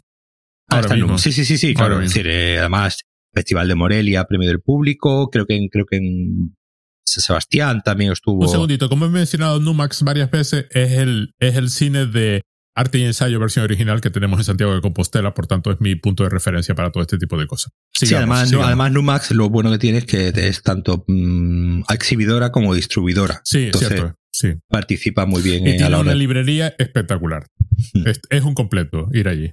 Pues sí, sí, a ver, esta película es, esta película es, eh, de Numax, esta película es eh, pero es película, como digo, de, es, la, típica película de premio del público, ¿no? Es la típica está más larga ya, ya estamos hablando de una hora 45 minutos. Sí, una hora 45 minutos, no llega a, las dos horas. Además, es una película que, que se divide en dos. Es, que, es como si fuesen dos películas. Es otra película también con, con giro, con giro a la, a la mitad, de esta, de esta que se parte, ¿no? En, en dos de una forma muy clara. Y bueno, pues cuenta la historia de dos amigos eh, de, de 13 años que eh, eh, pues eh, tienen su tienen una relación, no se llega no se llega a explicitar, ¿no? Ni siquiera una como digo, una relación homosexual. Bueno, se, se da se da a intuir porque pues, más que nada se da a intuir, no, es que se dé a intuir, sí, se explicita sobre todo en, en, en, lo que sufren los niños en cuanto a el resto, pues diciéndole eh, llama, o sea, eh, explícitamente llamándolos maricones y llamándolos eh, cosas, cuando ni siquiera ellos mismos, digamos, entienden que tengan una relación de ese, de ese tipo, porque bueno, pues con esa edad, con 12, 13 años, pues digamos, es esta época donde aún pues eh, se está, ¿no? Digamos, y uno mismo, ¿no? Se está... Sí, hay una cierta inocencia. Hay una cierta inocencia que eso la película refleja muy bien en el sentido de que, pues eso, pues como he dicho, cuando, cuando ellos reciben, digamos, esos, eh, esos insultos, ¿no? Por parte de esas, esas por parte de, los de los compañeros, ellos mismos no, la, no las entienden porque obviamente para ellos su relación ni siquiera no la, la consiguen ellos mismos eh, catalogarla. no la estaban definiendo y no la van a definir. Curiosamente tiene 3.000 votos con una media de 8 sobre 10. Sí, sí, es una película que está gustando mucho, es una película que va que es la que manda este año Bélgica a los Oscars y es bastante probable que se lleve el gato al agua. Es decir, como digo, es una película, la señora que tenía yo al lado mm, no paró de llorar en los últimos 45 minutos de, película. Es de estas películas que si te gusta mm, hartarte de, hartarte de llorar, eh, te puede. Eh, ah, yo lloro mucho en el cine, así que no. Te puede, sí, sí, sí, es de estas películas. A mí, en cuanto me emocionas un poco, pa, empiezo a llorar. Es una película, es una película emocionante, es una película emocionante que quizás algunas veces juega demasiado con ese apretarte las tuercas para que te eh, emocione, pero es una película que a mí sobre todo lo que me, me gusta es que es una película muy que confía mucho en sus imágenes, ¿no? Es una película que, que, que, explicita muy poco en, lo, en los diálogos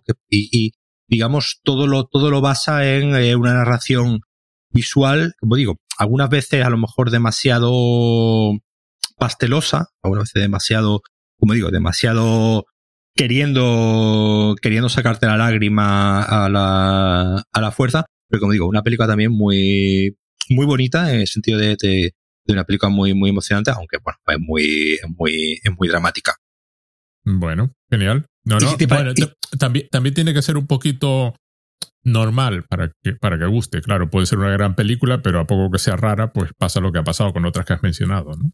No, y además que en esta película, pero el, trabajo del, del, niño, del actor, de hecho, creo el niño ganó, le dieron el premio, ¿no? Al mejor actor en el, aquí en el Festival de, de Sevilla y son dos, son dos, los dos niños protagonistas, todos eh, lo, lo, hacen, tienen mucha, mucha sensibilidad. Y vamos, y estoy viendo, por ejemplo, en el, en el, en Phil Affinity, está en el número uno, ¿no? De top de películas de, que llevamos desde 2020 en cuanto a puntuaciones. Es decir, que es una película que, que está, que está gustando mucho y, y, bueno, aunque se estrenó el 25 de noviembre, yo creo que, que durará el cartelera un buen rato porque es de estas películas que si, si una distribuidora, si una exhibidora le da tiempo a que, a que se corra la voz sobre ella, puede funcionar bastante, bastante bien. Sí, me a ver este fin de semana. Probablemente, sí, porque es seguro que está. Eh, yo suelo aprovechar los fines de semana porque en un max me queda 10 minutos de mi casa. Miro qué película hay a una hora determinada y digo, ah, pues voy al cine. Oye, cuando, cuando la veas, pues la, la, comentaremos porque yo aún, hay cosas que eh, no me terminan de cuadrar, pero obviamente sería entrar ya en un terreno demasiado spoileroso y prefiero, prefiero dejarlo, dejarlo aquí. Vale, venga. Seguimos. ¿Ahora cambiamos de festival o...? Sí, si quieres nos vamos a, Málaga. donde el, el fantástico, pues... Eh, brilla por su ausencia, no. Brilla por su ausencia. Pues, claro, es que eh, es, un, es, un, es un problema que hay, ¿no? Ahora mismo, además, mirando el, incluso mirando, ¿no? El listado que yo, el listado que tenía de, la, de las películas, ¿no? Que estaban en el, en el festival. Estaba, por ejemplo, Decision to Live, que la que hemos comentado antes. Había una película también iraní eh, Holy Spider, eh, que también estaba, eh, que también vi en Sevilla, bueno, digamos que es una, que es un thriller, no, no es una película obviamente de, de cine, de cine fantástico. El terror también un poco brilla por su ausencia, es decir, eh, bueno, no, no brilla por su ausencia, porque sí había alguna película, digamos, de, de terror, sobre todo, por ejemplo, había una española, ¿no? Venus de Jaume Balagueró, que se estrena ahora, creo que este fin de, este fin de semana y que, digamos, es probablemente la, la, la, película de terror de este año en cuanto a película de terror de verdad, porque bueno, si, si veis el cartel, pues sale este depósito llena de sangre y tal, es decir, una película con, con un con un sentido, eh, eh, pero... Es una película que es clara. Que es clara, claro, claro. Tú ves el póster y, ves a, una, a, una, chica, a, una chica rubia, guapísima, llena de sangre, pues ya no piensas que, es una comedia romántica. Claro, ya sabes qué películas vas a ver y eh, la película, pues como digo, da, da lo que, da lo que, da, da lo que esperas porque, bueno, es el, digamos, afortunadamente, es una película honesta en ese sentido, porque, bueno, es, es lo que vas a ver. Pero sí es verdad que es que no es, que no es la, la norma, ¿no? Vi, una, por ejemplo, que se llama Sisi, S-I-S-S-Y, de una chica que es, eh, que es influencer, ¿no? En el, que es influencer en TikTok y en, Instagram, en las, redes, en las redes sociales, y que en su momento había sufrido bullying, ¿no? Por parte de una de las, eh, de las chicas, y pues ahora como, como, la, como es ya influencer y es conocida, pues la invitan, ¿no? A pasar un fin de semana eh, fin de semana de despedida de soltera de una de, de las amigas y eh, pues eh, se quedan, pues están allí en la, en la cabaña y pues eh, empieza una cosa que empieza como un accidente de pues matar a una de las de, la- de las chicas, pues se va yendo de las manos y pues termina cargándose a la mitad de las amigas que en su momento le, le hacían bullying. Claro, es una película con ciertos componentes gore, pero que siente la necesidad de, eh, de hacer comentarios, ¿no? Sobre las redes sociales, hacer comentarios sobre, eh, pues en este caso, ¿no? La, la amistad, el bullying. Es decir, no, no se conforma con ser simplemente una película de terror, una película de terror, porque tampoco la película no es, no es terrorífica, en ningún momento sientes miedo, sino más, Es una Más película bien. de venganza, ¿no? Ma- Sí, es una película, es una película de venganza porque, bueno, la chica obviamente se, se venga, ¿no? De los, eh, de, se, se venga de las chicas que le hicieron bullying en su, en su momento, pero que se queda, pues al final, pues eh, distraída, pero se queda en un, en un, en un, en tierra de nadie, donde ni el comentario que, que pretende hacer es, eh, es relevante más allá de lo superficial, y como película gore, pues sí, tiene cuatro momentos donde las muertes son, son burras, pero tampoco tiene más, eh, más interés. Vi otra película que además, esa sí te la, te la quería recomendar y además que conecta muy bien con otra película que, hemos- que vi hace poco y que tuviste también, que es eh, Crímenes del Futuro de David Cronenberg, que es Flux Gourmet. Flux Gourmet es una película de Peter Strickland, que es un señor del que no sé si llega esta vez In Fabric. Eh, No. no, no. Vale, pues. Es un señor eh, Peter Strickland, un señor británico que hace películas muy muy raras. Eh, normalmente, eh, en este caso, pues es una película que se Ah, desa- eh, In Fabric, ya veo cuál es. Sí. Esta la quería ver. Es la de la, es la de la ropa. la, de la, la del abrigo rojo que, sí, va, sí, sí, vale, vale. que vale. va pasando de. Sí, sí, sí, sí, sí, sé, sé cuál es. O sea, sigue. Sí, entonces la película que estamos comentando se llama Flux Gourmet. Flux, Flux Gourmet. Gourmet. Y-. F-L-U-X Gourmet. Pues obviamente el, el- este tema del flux pues hace referencia a, A las fluxo, ¿no? eh, a flu- sí sí a las eh, a las performances no Eh, Sí. estas artísticas y de hecho la película pues está ambientada en un, en un instituto dedicado un poco a, la- a, la- a las performances en este caso culinarias y alimentarias y donde pues un colectivo artístico pues va haciendo, va teniendo, digamos, unas luchas de poder, pues eh, a ver quién hace la performance más eh, pues, retorcida y más eh, extravagante por llamarla, por la, llamar la Es atención del Es público. que tengo el trailer de fondo solo para ver las imágenes. Y bueno, solo las imágenes son muy, muy, muy No, cachondas. no, claro, en, este, este hombre, ah, digamos, desde un punto de vista visual, es un, es un maestro y es un, eh, es de estos señores, como digo, que, que- como decía antes, que confía mucho en que la imagen transmita, transmita todo lo que quiere Ah, transmitir. Además, y te voy a hacer un comentario adicional, juega mucho con la perspectiva. sí, sí, sí, sí, sí, sí. Quiero Sí, decir, sí. no se limita, no, no se limita a que la imagen sea bonita, sino que además las componen en el espacio tridimensional, que es una cosa que curiosamente en el cine es menos, es decir, no pasa siempre. Y, y conecta muy bien con la que estaba comentando, ¿no? De, de, de Cronenberg de Crímenes del Futuro en esta idea de la, de la performance como de la performance donde ya el artista, digamos, forma parte, ¿no? De, digamos, es como si es una Marina Abramovic llevada ya, ¿no? Al, al extremo de- de- del absurdo. En eh, la de Cronenberg, pues era ya directamente, ¿no? Jugando con, con, lo- con el propio interior, ¿no? Del, del cuerpo y los, y los propios órganos, ¿no? Que eran y la nueva carne, sí, sí. y la nueva carne. Y aquí, digamos, pues, eh, el, lo, lo- lo intestinal también está muy, muy, muy presente. Todo con parrafadas bastante divertidas, eh, donde, eh, Es que, donde- perdona, es que me estoy viendo el trailer. Sí. Tengo- lo tengo de fondo y hay momentos francamente cachondos. Que, que- claro, claro, eh, igual que, que, que David Cronenberg, pues sí se toma muy en serio a, a, a sí mismo, ¿no? Y, y, y Crímenes del Futuro, pues es una película donde no cabe, ¿no? El- prácticamente el, el sentido del humor. no, no hay sentido del humor en ningún momento de. No hay sentido del humor. Esta sí juega precisamente con un poco comentar, ¿no? Eh, comentar un poco el, el- el patetismo y un poco también, un poco la, la pretenciosidad de, de, estos, de estos artistas y como digo, una película eh, nuevamente, café para muy cafetero, pero muy divertida en ese sentido de cómo, de cómo, no, de cómo no se toma en serio a sí mismo y ni siquiera toma, y obviamente no toma en serio a los, eh, a los, a, a, estos señores que están haciendo este, estas eh, performances. Pero claro, es una película que no tiene ningún componente fantástico en realidad, es una película que no. Sí, pero a veces la mirada, con la mirada basta para que encaje. Exactamente, exactamente. Es, es, es la mirada la que da el, el que esta película entre dentro de un festival de cine fantástico y, por ejemplo, pues esta película la podrían haber puesto perfectamente en el Festival de Valladolid o en el Festival de San Sebastián, perdón, o en el de, en el de Sevilla, como digo, porque es una película europea, es una película. Pero, digamos, ese, ese toque que, que tiene, como digo, que no es fantástico, pero sí es una mirada al mundo, pues la, la incluye aquí. Y la que sí es. un segundito, un segundito sí. antes de que siga. Eh, eh, no sé si es el protagonista, pero uno de los actores es Asa Butterfield. Asa Butterfield. Sí, sí, sí. sí el, el, de Hugo, el niño de Hugo. Sí, el niño de y, Hugo. Niño, y, el protagonista de sex, Sex, sex Education. Sí, sí. sí, sí. Que a mí Y me encanta. El tío me parece estupendo, además.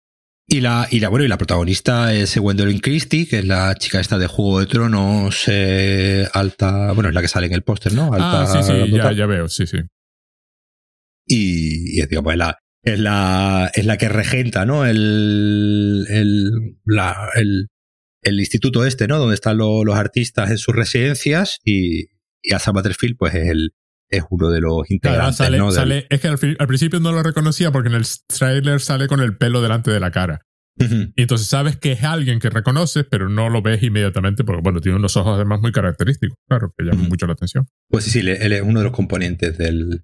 Y hoy, hoy mismo, esta mañana, me- nuestro amigo Juan Antonio nos pasaba la lista de películas de favoritas de John Waters. Es, es una tradición, ¿no? Que este hombre, pues todos los años publica su top 10 de películas y la verdad es que se le suele, se le suele prestar bastante atención porque, bueno, obviamente. ¿Es John- es John su- Waters? John Waters y suele ser una, una selección bastante ecléctica, con lo que, bueno, es, es, es muy útil, ¿no? Para, para, bueno, para ver qué te, qué te has podido perder o qué no, qué no estaba en tu radar.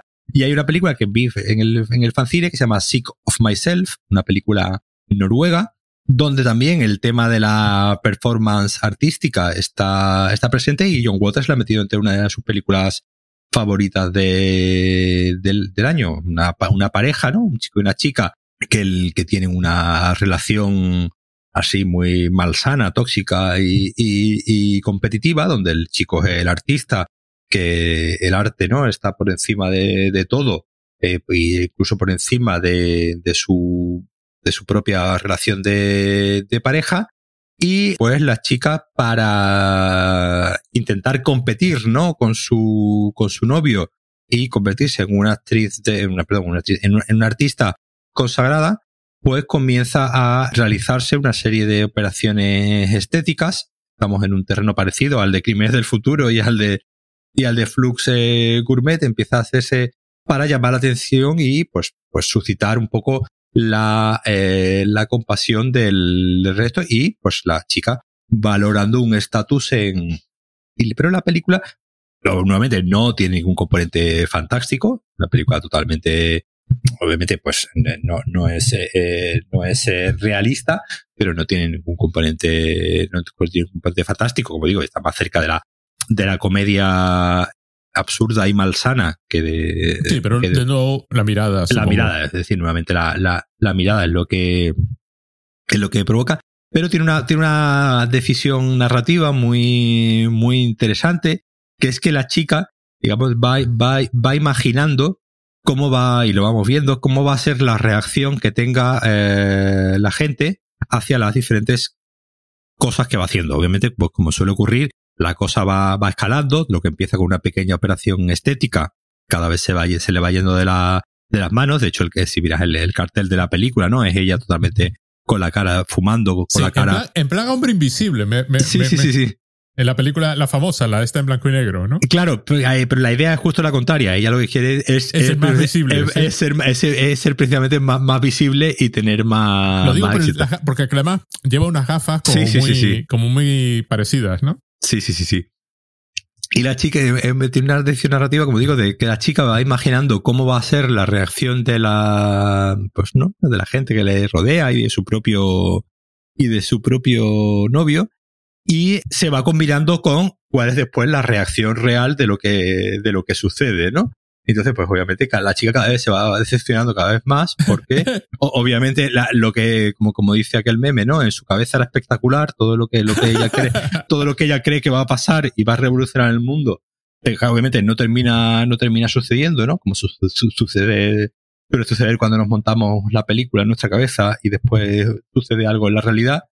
Y, eh, pues obviamente, como digo, es una película que eh, eh, combina muy bien con Flux Gourmet o con Crímenes del Futuro en cuanto a esa idea del, al final, del propio cuerpo como performance y de, sobre todo, la, la eh, como, como el propio cuerpo como lugar ya donde desarrollar eh, el arte, ¿no?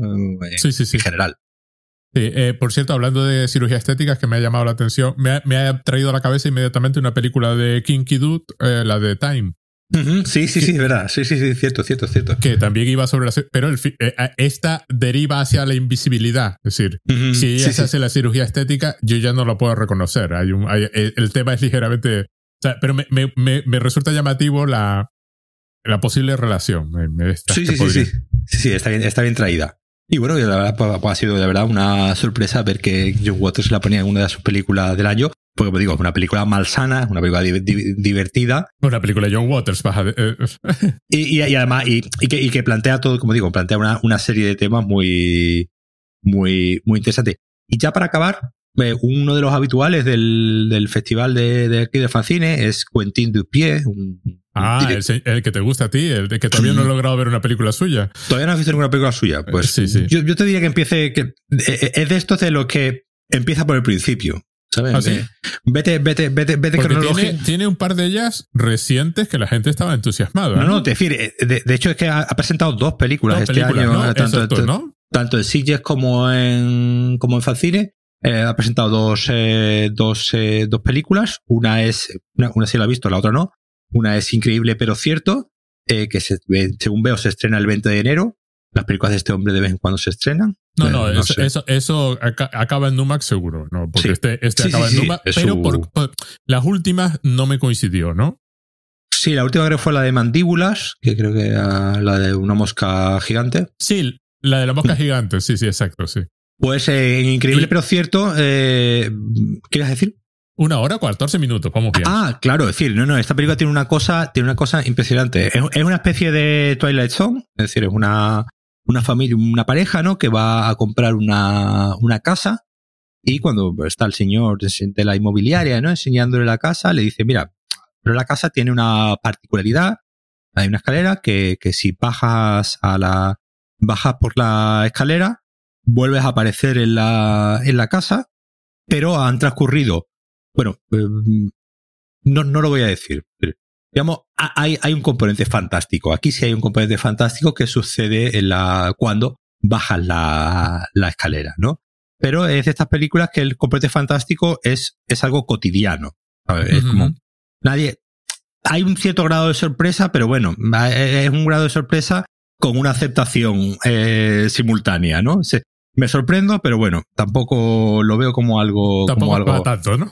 Sí, sí, tampoco es para tanto. Y obviamente, obviamente ese, ese componente fantástico que tiene la, la película, pues obviamente se va yendo de la, se va yendo de las manos. Y por la razón que sea, eh, la película, tú has dicho bien que la película dura un y cuarto. La película podría haber durado una hora y media, una hora y cuarenta y cinco minutos. Pero este hombre decide que el último cuarto, el último cuarto de hora nos cuenta más cosas que en la primera hora.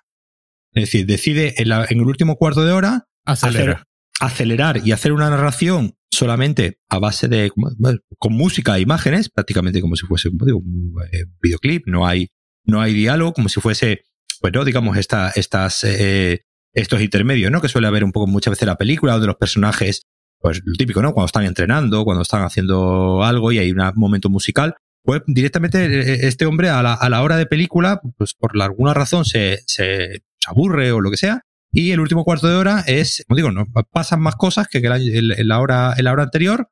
porque Pues no sé si se quedaría sin presupuesto, si es una decisión consciente y tal, pero como digo, decide terminar la película en el último cuarto de hora de una forma totalmente donde vas viendo ya de qué es lo que está sucediendo en la, en la, bueno, con esta pareja, ¿no? Que ha alquilado, que ha alquilado esta casa Y pues como digo, una película pues muy obviamente muy en su, en su línea de eh, películas absurdas. Y si miras la otra que se... No, que la se otra me estrena- encanta. La, La, la otra, ¿la has visto, ¿la has visto, no? La de no, no, no fumar- la he visto, quiero decir. No, he no, no, visto digo, ¿has visto el cartel? ¿Has visto el No, cartel no, y de no, va, todo, ya la conocía. Lo de fumar provoca tos, Sí, fumar provoca tos. que Sí. básicamente a los Power Rangers los mandan a un retiro espiritual y luego el malo ataca.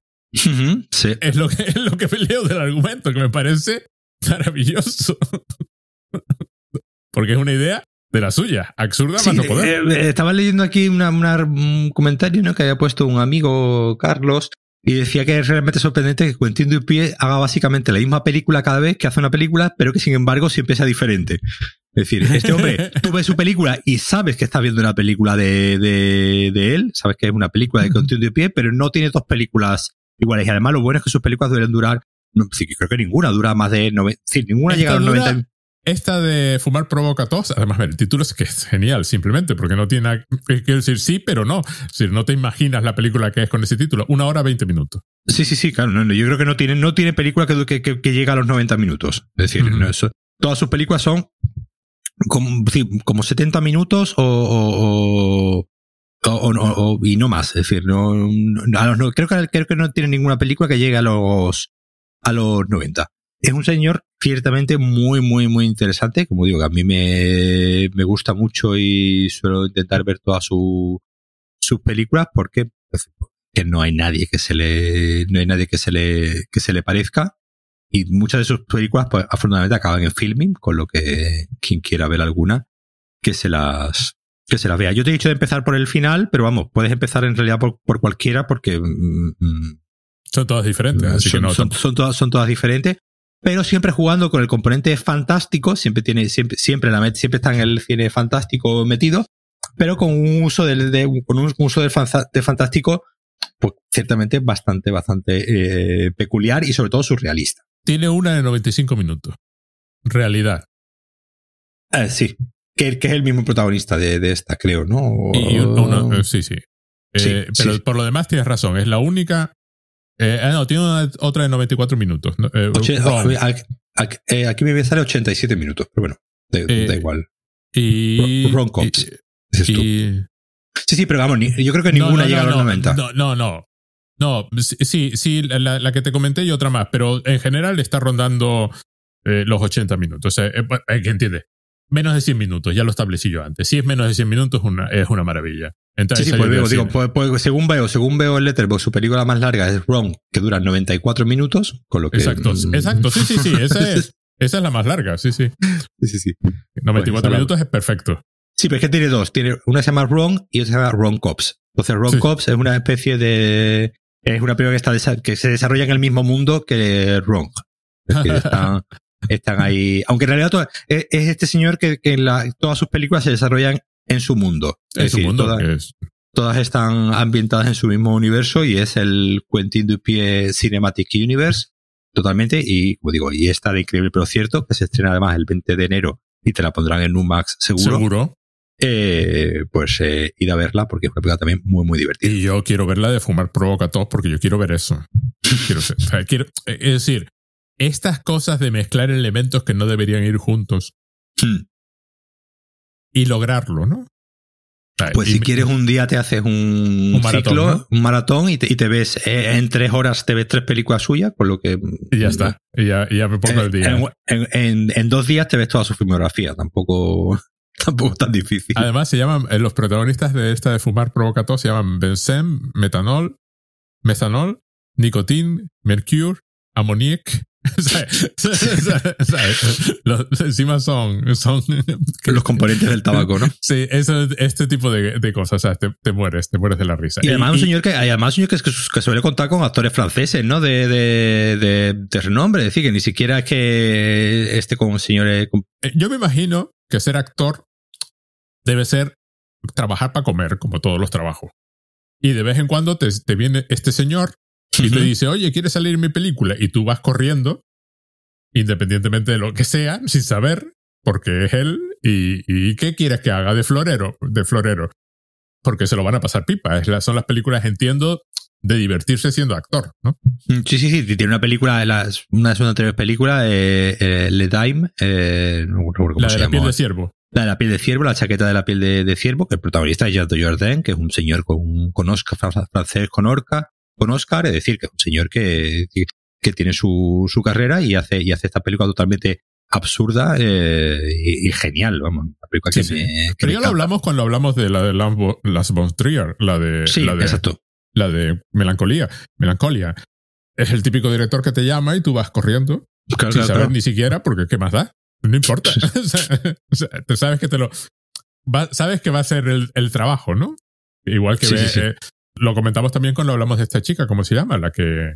Vikander, Ah, sí, sí, sí, sí. que también, que tiene una, una cosa similar, ¿no? Y muchos, claro, los ve ahora además que no hay problema, los ve salir en el Marvel Cinematic Universe y luego Claro, hacer una película de arte y ensayo, con lo cual Claro, es decir, con lo que, con lo que te paga Marvel, que bueno, bueno, que Marvel tampoco es que, según, según dicen, tampoco que se estire mucho y suele ser bastante pero es trabajo seguro durante un cierto periodo de tiempo. Sí, como- claro. y como firmas por cinco películas y luego te permite que el los días libres, pues vas y haces una cosa absurda por ahí. Un poco el tema, eh, de las cuatro películas que he mencionado, ¿no? Aquí del, del festival de- del fanzine, eh, eh, esta es la única que tiene un componente fantástico, digamos, Explícito. mm, explícito. Aunque bueno, en este hombre, digamos, al final el componente fantástico siempre es una excusa, ¿no? Para, para situar a los personajes en un estado de incomodidad o algo, o algo, o algo así. Y es verdad que, que, que hay, siempre se comenta, ¿no? Que, que hay una especie de crisis, ¿no? Del, del fantástico donde, pues, eh, donde no, donde sea, es decir, lo- ahora el, el, el fantástico está más en el, en las series, y aunque bueno, yo ya, yo, cali- al final calificar de fantástico a cosas como lo de los anillos del poder o lo de la otra, ¿no? La de eh, los, tronos, Sí, los sí. dragones, pues obviamente no, no es eh, el componente fantástico. En la de Anillos del Poder sí es un poco más, más relevante, pero al final ese es el fantástico que, que funciona y otros eh, y otros Es un fantástico realista, ¿no? O sea, se, se definió una realidad que esta es la realidad fantástica.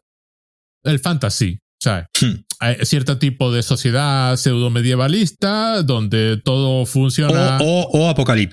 sí, Sí, sí, son, como y- los, y- son como los dos los extremos. sí, o, o- y hay algún no. elemento, mm, mm, entre comillas, mágico. Hmm. Pero tampoco demasiado, ¿eh? O sea, hay alguna cosa así. Y es como una cosa, como, por lo demás, muy realista. Este fantástico de, por ejemplo, expresivo, ¿no? Un Caligari, una cosa así, pues ya es menos habitual, ¿no? Sí, sí, no, no, to- totalmente, totalmente, ¿no? Eh, eh, la cosa se mueve entre, como tú bien has dicho, entre un poco lo pseudo medieval, eh, que serían, pues, ¿no? La de los dragones y, y, los anillos, o ah, justo a lo contrario, al, al posapocalipsis del, del futuro, y ahí como mucho, que es la película que, que ganó, ¿no? El festival de, de aquí de Málaga, el fanzine, fue Vesper, una película, pues, ambientada en el, un futuro apocalíptico, donde unos robots, es decir, de nuevo, digamos, este Terminator eh, Mad Max, donde pues eh, hay un futuro donde hay que luchar por sobrevivir tal que cual. Que desgraciadamente pues todo suena ya a demasiado, a demasiado visto, pero es lo que, es lo que gusta. Por ejemplo, a esto me refiero exactamente. Se, se ha instalado un cierto realismo del futuro. La ciencia ficción no era así. La ciencia ficción era más, más imaginativa en el tipo de sociedades que era capaz de concebir, aunque no pudieses establecer una línea directa con el presente. O sea, aunque hubiese un, un corte radical, ¿no? La, la- pero ahora hay un cierto componente de que nuestra realidad tiene que, tiene que conectarse con nuestro mundo actual y ahí tiene que haber una especie de proceso lógico por el cual llevamos, llegamos a este punto, ¿no? Talker de, de Tarkovsky no es así. No, Starker, Starker- Starker es, un, es un roto con, con- con nuestra continuidad del mundo. Y Ujú. sin embargo, ahora se, se, se, se juega con esta especie de continuidad que yo, claro, tiende a la- al post-apocalíptico y a lo distópico, porque a ver cómo vas a imaginar el futuro. Es decir, a partir de nuestra realidad actual es difícil imaginar un, un futuro bueno. Y yo la encuentro limitante de la imaginación, Sí. porque es todo lo contrario. Es, es decir, no. eh, eh, llega un punto en que la advertencia, hay un libro estupendo que se llama Contra las distopías, no recuerdo el nombre del autor ahora, más que nada porque es largo y no lo quiero, eh, no lo quiero, mm, que, que, al final se convierte en una especie de cosa consoladora, ¿no? Mm. De, bueno, pues sí, pues, pues considerando cómo podría ser el futuro, que de este tipo de películas o de historias o de series, pues el presente no está tan mal, ¿no? Hmm. O sea, pues, todavía aguantamos. Francisco Martínez Campos. La cara B de un género de masas. Claro, es, es un ataque contra la idea de distopía como algo útil. ¿no? Llega un punto en que hmm. simplemente pierde completamente la utilidad porque el futuro que presentan es siempre el mismo futuro. Una y otra vez, el mismo, la misma estructura. Y al final acabas eso, acabas pensando, bueno, blanqueas el presente. No, y además que eh, eh, un problema que, que, que, tienen, eh, lo comentaba, ¿no? Un poco antes también con la película esa, la otra, la de Sisi, que te comentaba. Son películas que un poco que se, tienen, sienten la necesidad de que tienen que hacer algún comentario sobre el, sobre el mundo en el que vivimos nosotros como espectadores, claro. Tienen esa necesidad de trascender, eh, claro, cuando tú como, creo que tú, cuando tú como autor, digamos, te enfrentas, ¿no? Al, al, al reto de, eh, de, no, no, no al reto, sino tienes la necesidad de que esto tiene que tener un tema que quede claro y que diga algo al espectador y que el, el, el espectador se sienta identificado porque hay en ese mundo hay algo que, o incluso, como digo, en esa historia hay algo que le tiene que apelar a su mundo actual y al final esa película, aunque esté desarrollada en un mundo posapocalíptico, me tiene que decir algo de mi mundo actual, es algo que obviamente e-, es, muy difícil de, es muy difícil de, hacer sin que quede como que estás dando la chapa y estás eh, pues siendo un poco cura monserga dando el no, me sale la palabra mismo el, sermón el sermón el, ser, el sermón sobre tu visión del mundo actual, que aunque esto parezca una película fantástica desarrollada en un mundo apocalíptico, en realidad estoy comentando mi realidad y vuestra realidad como espectadores. Entonces, claro, son películas que al final se pierden en el mensaje sin desarrollar ellas en realidad su propio mundo y su propia su propia vida, ¿no? Que, lo, que es lo difícil en una película como mencionábamos antes, las películas de Quentin Dupié son películas que se desarrollan en su propio mundo y son, son quizás películas más filosóficas dentro de lo absurdo, es decir, hablan más de la condición del ser humano más que de un momento en concreto. Entonces, claro, no tiene, no tiene la necesidad de apelarte a ti como espectador en cuanto a tu mundo, sino a tu, más, más a tu, a tu estado en el mundo y, y esta relación que hay un poco entre lo, lo, cómico y lo existencial, ¿no? Que es el absurdo al final. Como ejemplo de, de hecho, a mí me parece que muy bien, está la miniserie de HBO que se llama Station 11, Estación 11, que es post-apocalíptica, es decir, se ha producido una epidemia que ha matado a, no sé si el noventa y tantos por ciento de la población mundial. Entonces, es post-apocalíptica, pero se atreve a mostrar un, se atreve a, a mostrar la esperanza, ¿no? Y el mundo post-apocalíptico tiene es decir, eh, se atreve a ser eso, esperanzadora. No, no es este. Vivimos. Es decir, hay muchos problemas y se vive fatal y está la muerte de mucha gente y hay un trauma enorme en la propia humanidad.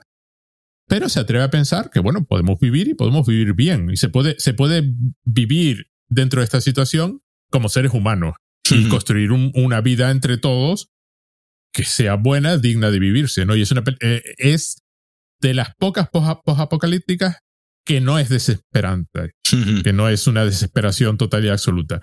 Entonces, eh, no es ideal en el sentido de que, bueno, a mí lo que me encantaría es una película de ciencia ficción, como podía haber películas de ciencia ficción en los 60, 70 de mundos futuros chulos, interesantes, al que podíamos aspirar. Pero hoy se ha instalado este realismo que a mí me parece muy absurdo y además del que aparentemente no somos capaces de salir.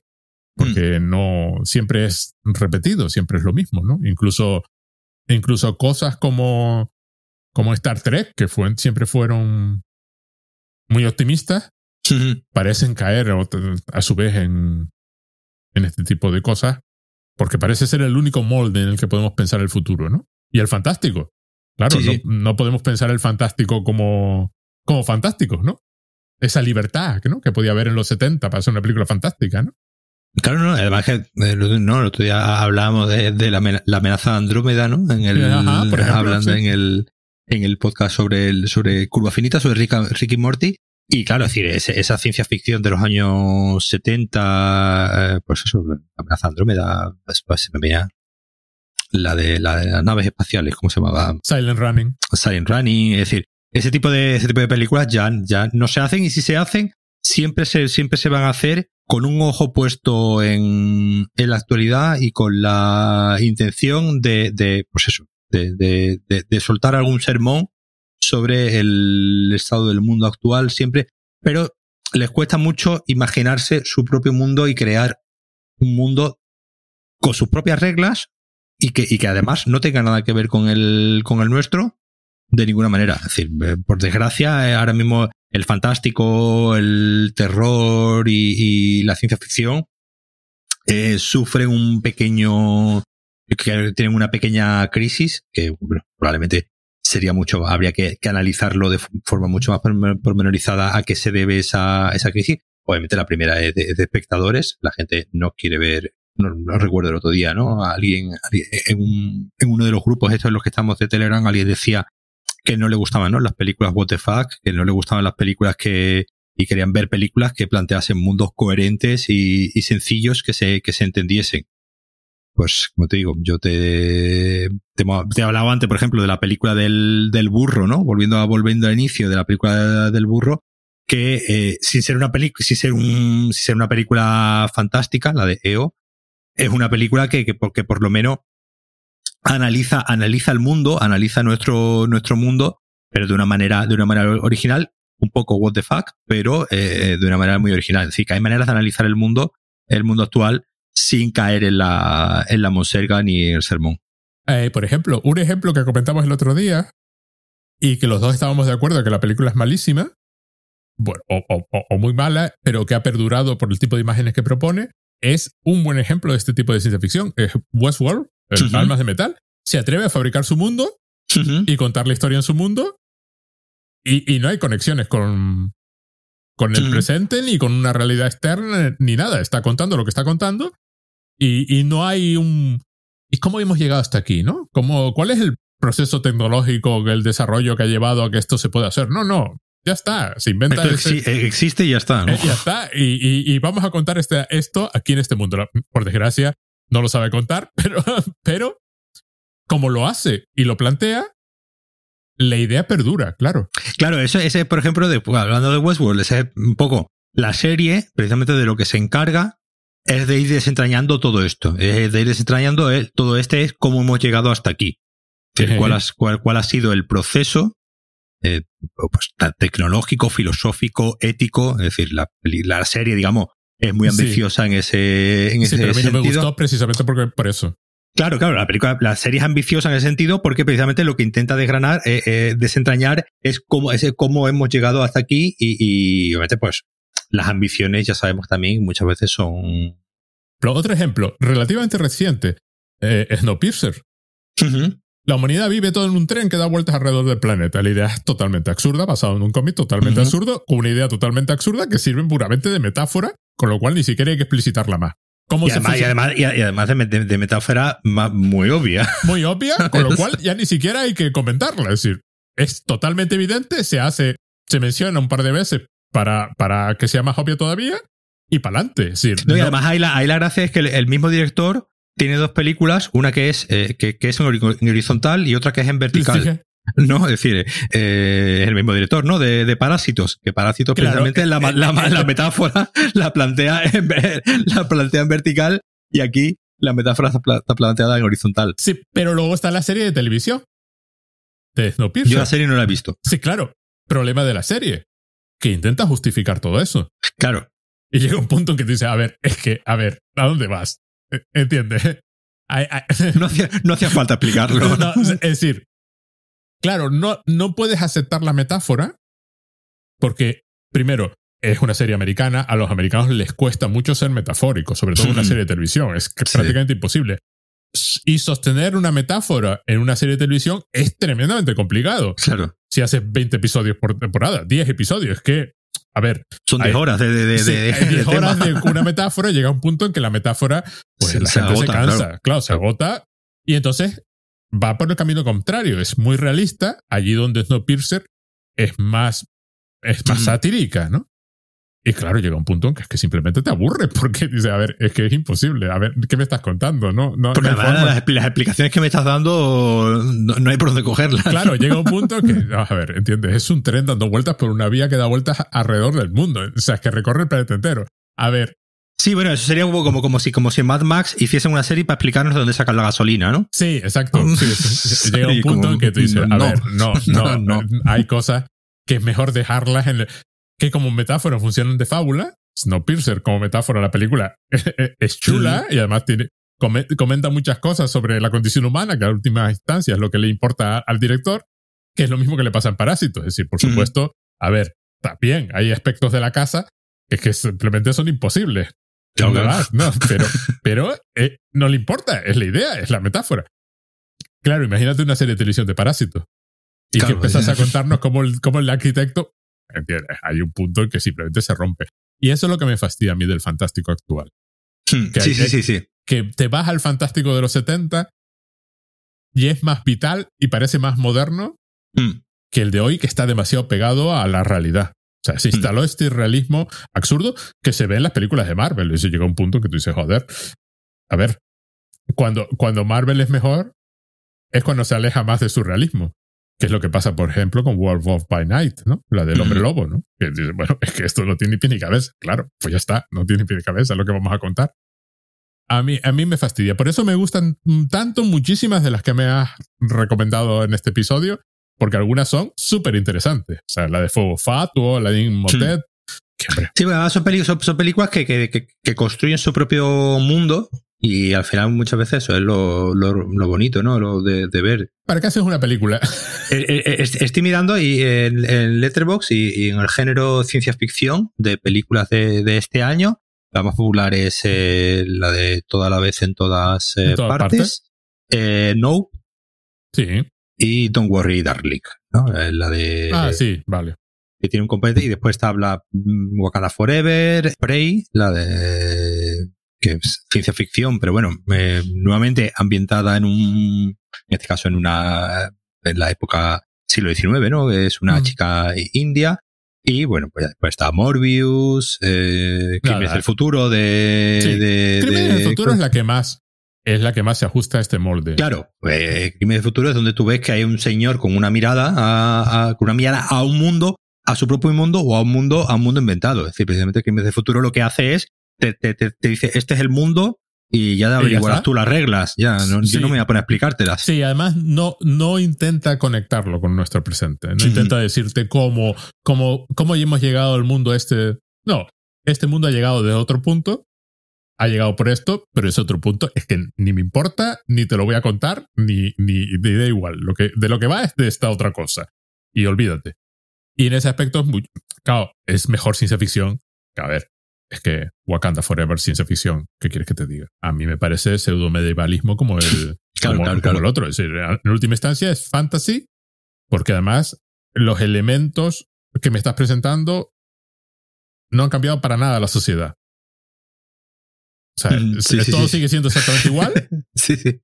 Pero solo que hay dos supernaciones tecnológicas ocultas ahí, pero aparentemente el resto del universo es igual, cosa que, bueno, a mí eso es, ya te digo, eso es Juego de Tronos o... Claro, por eso pero en ese sentido, Nope, eh, de, la, de, la, que tenemos pendiente de, hablar, porque me parece que hace, precisamente muy bien, y probablemente para mí, o sea, la, junto a la, a la de, bueno, a la otra, ¿no? A la que hemos dicho, la de toda la vez en todas partes, sean las, probablemente las dos películas de ciencia ficción del, del año.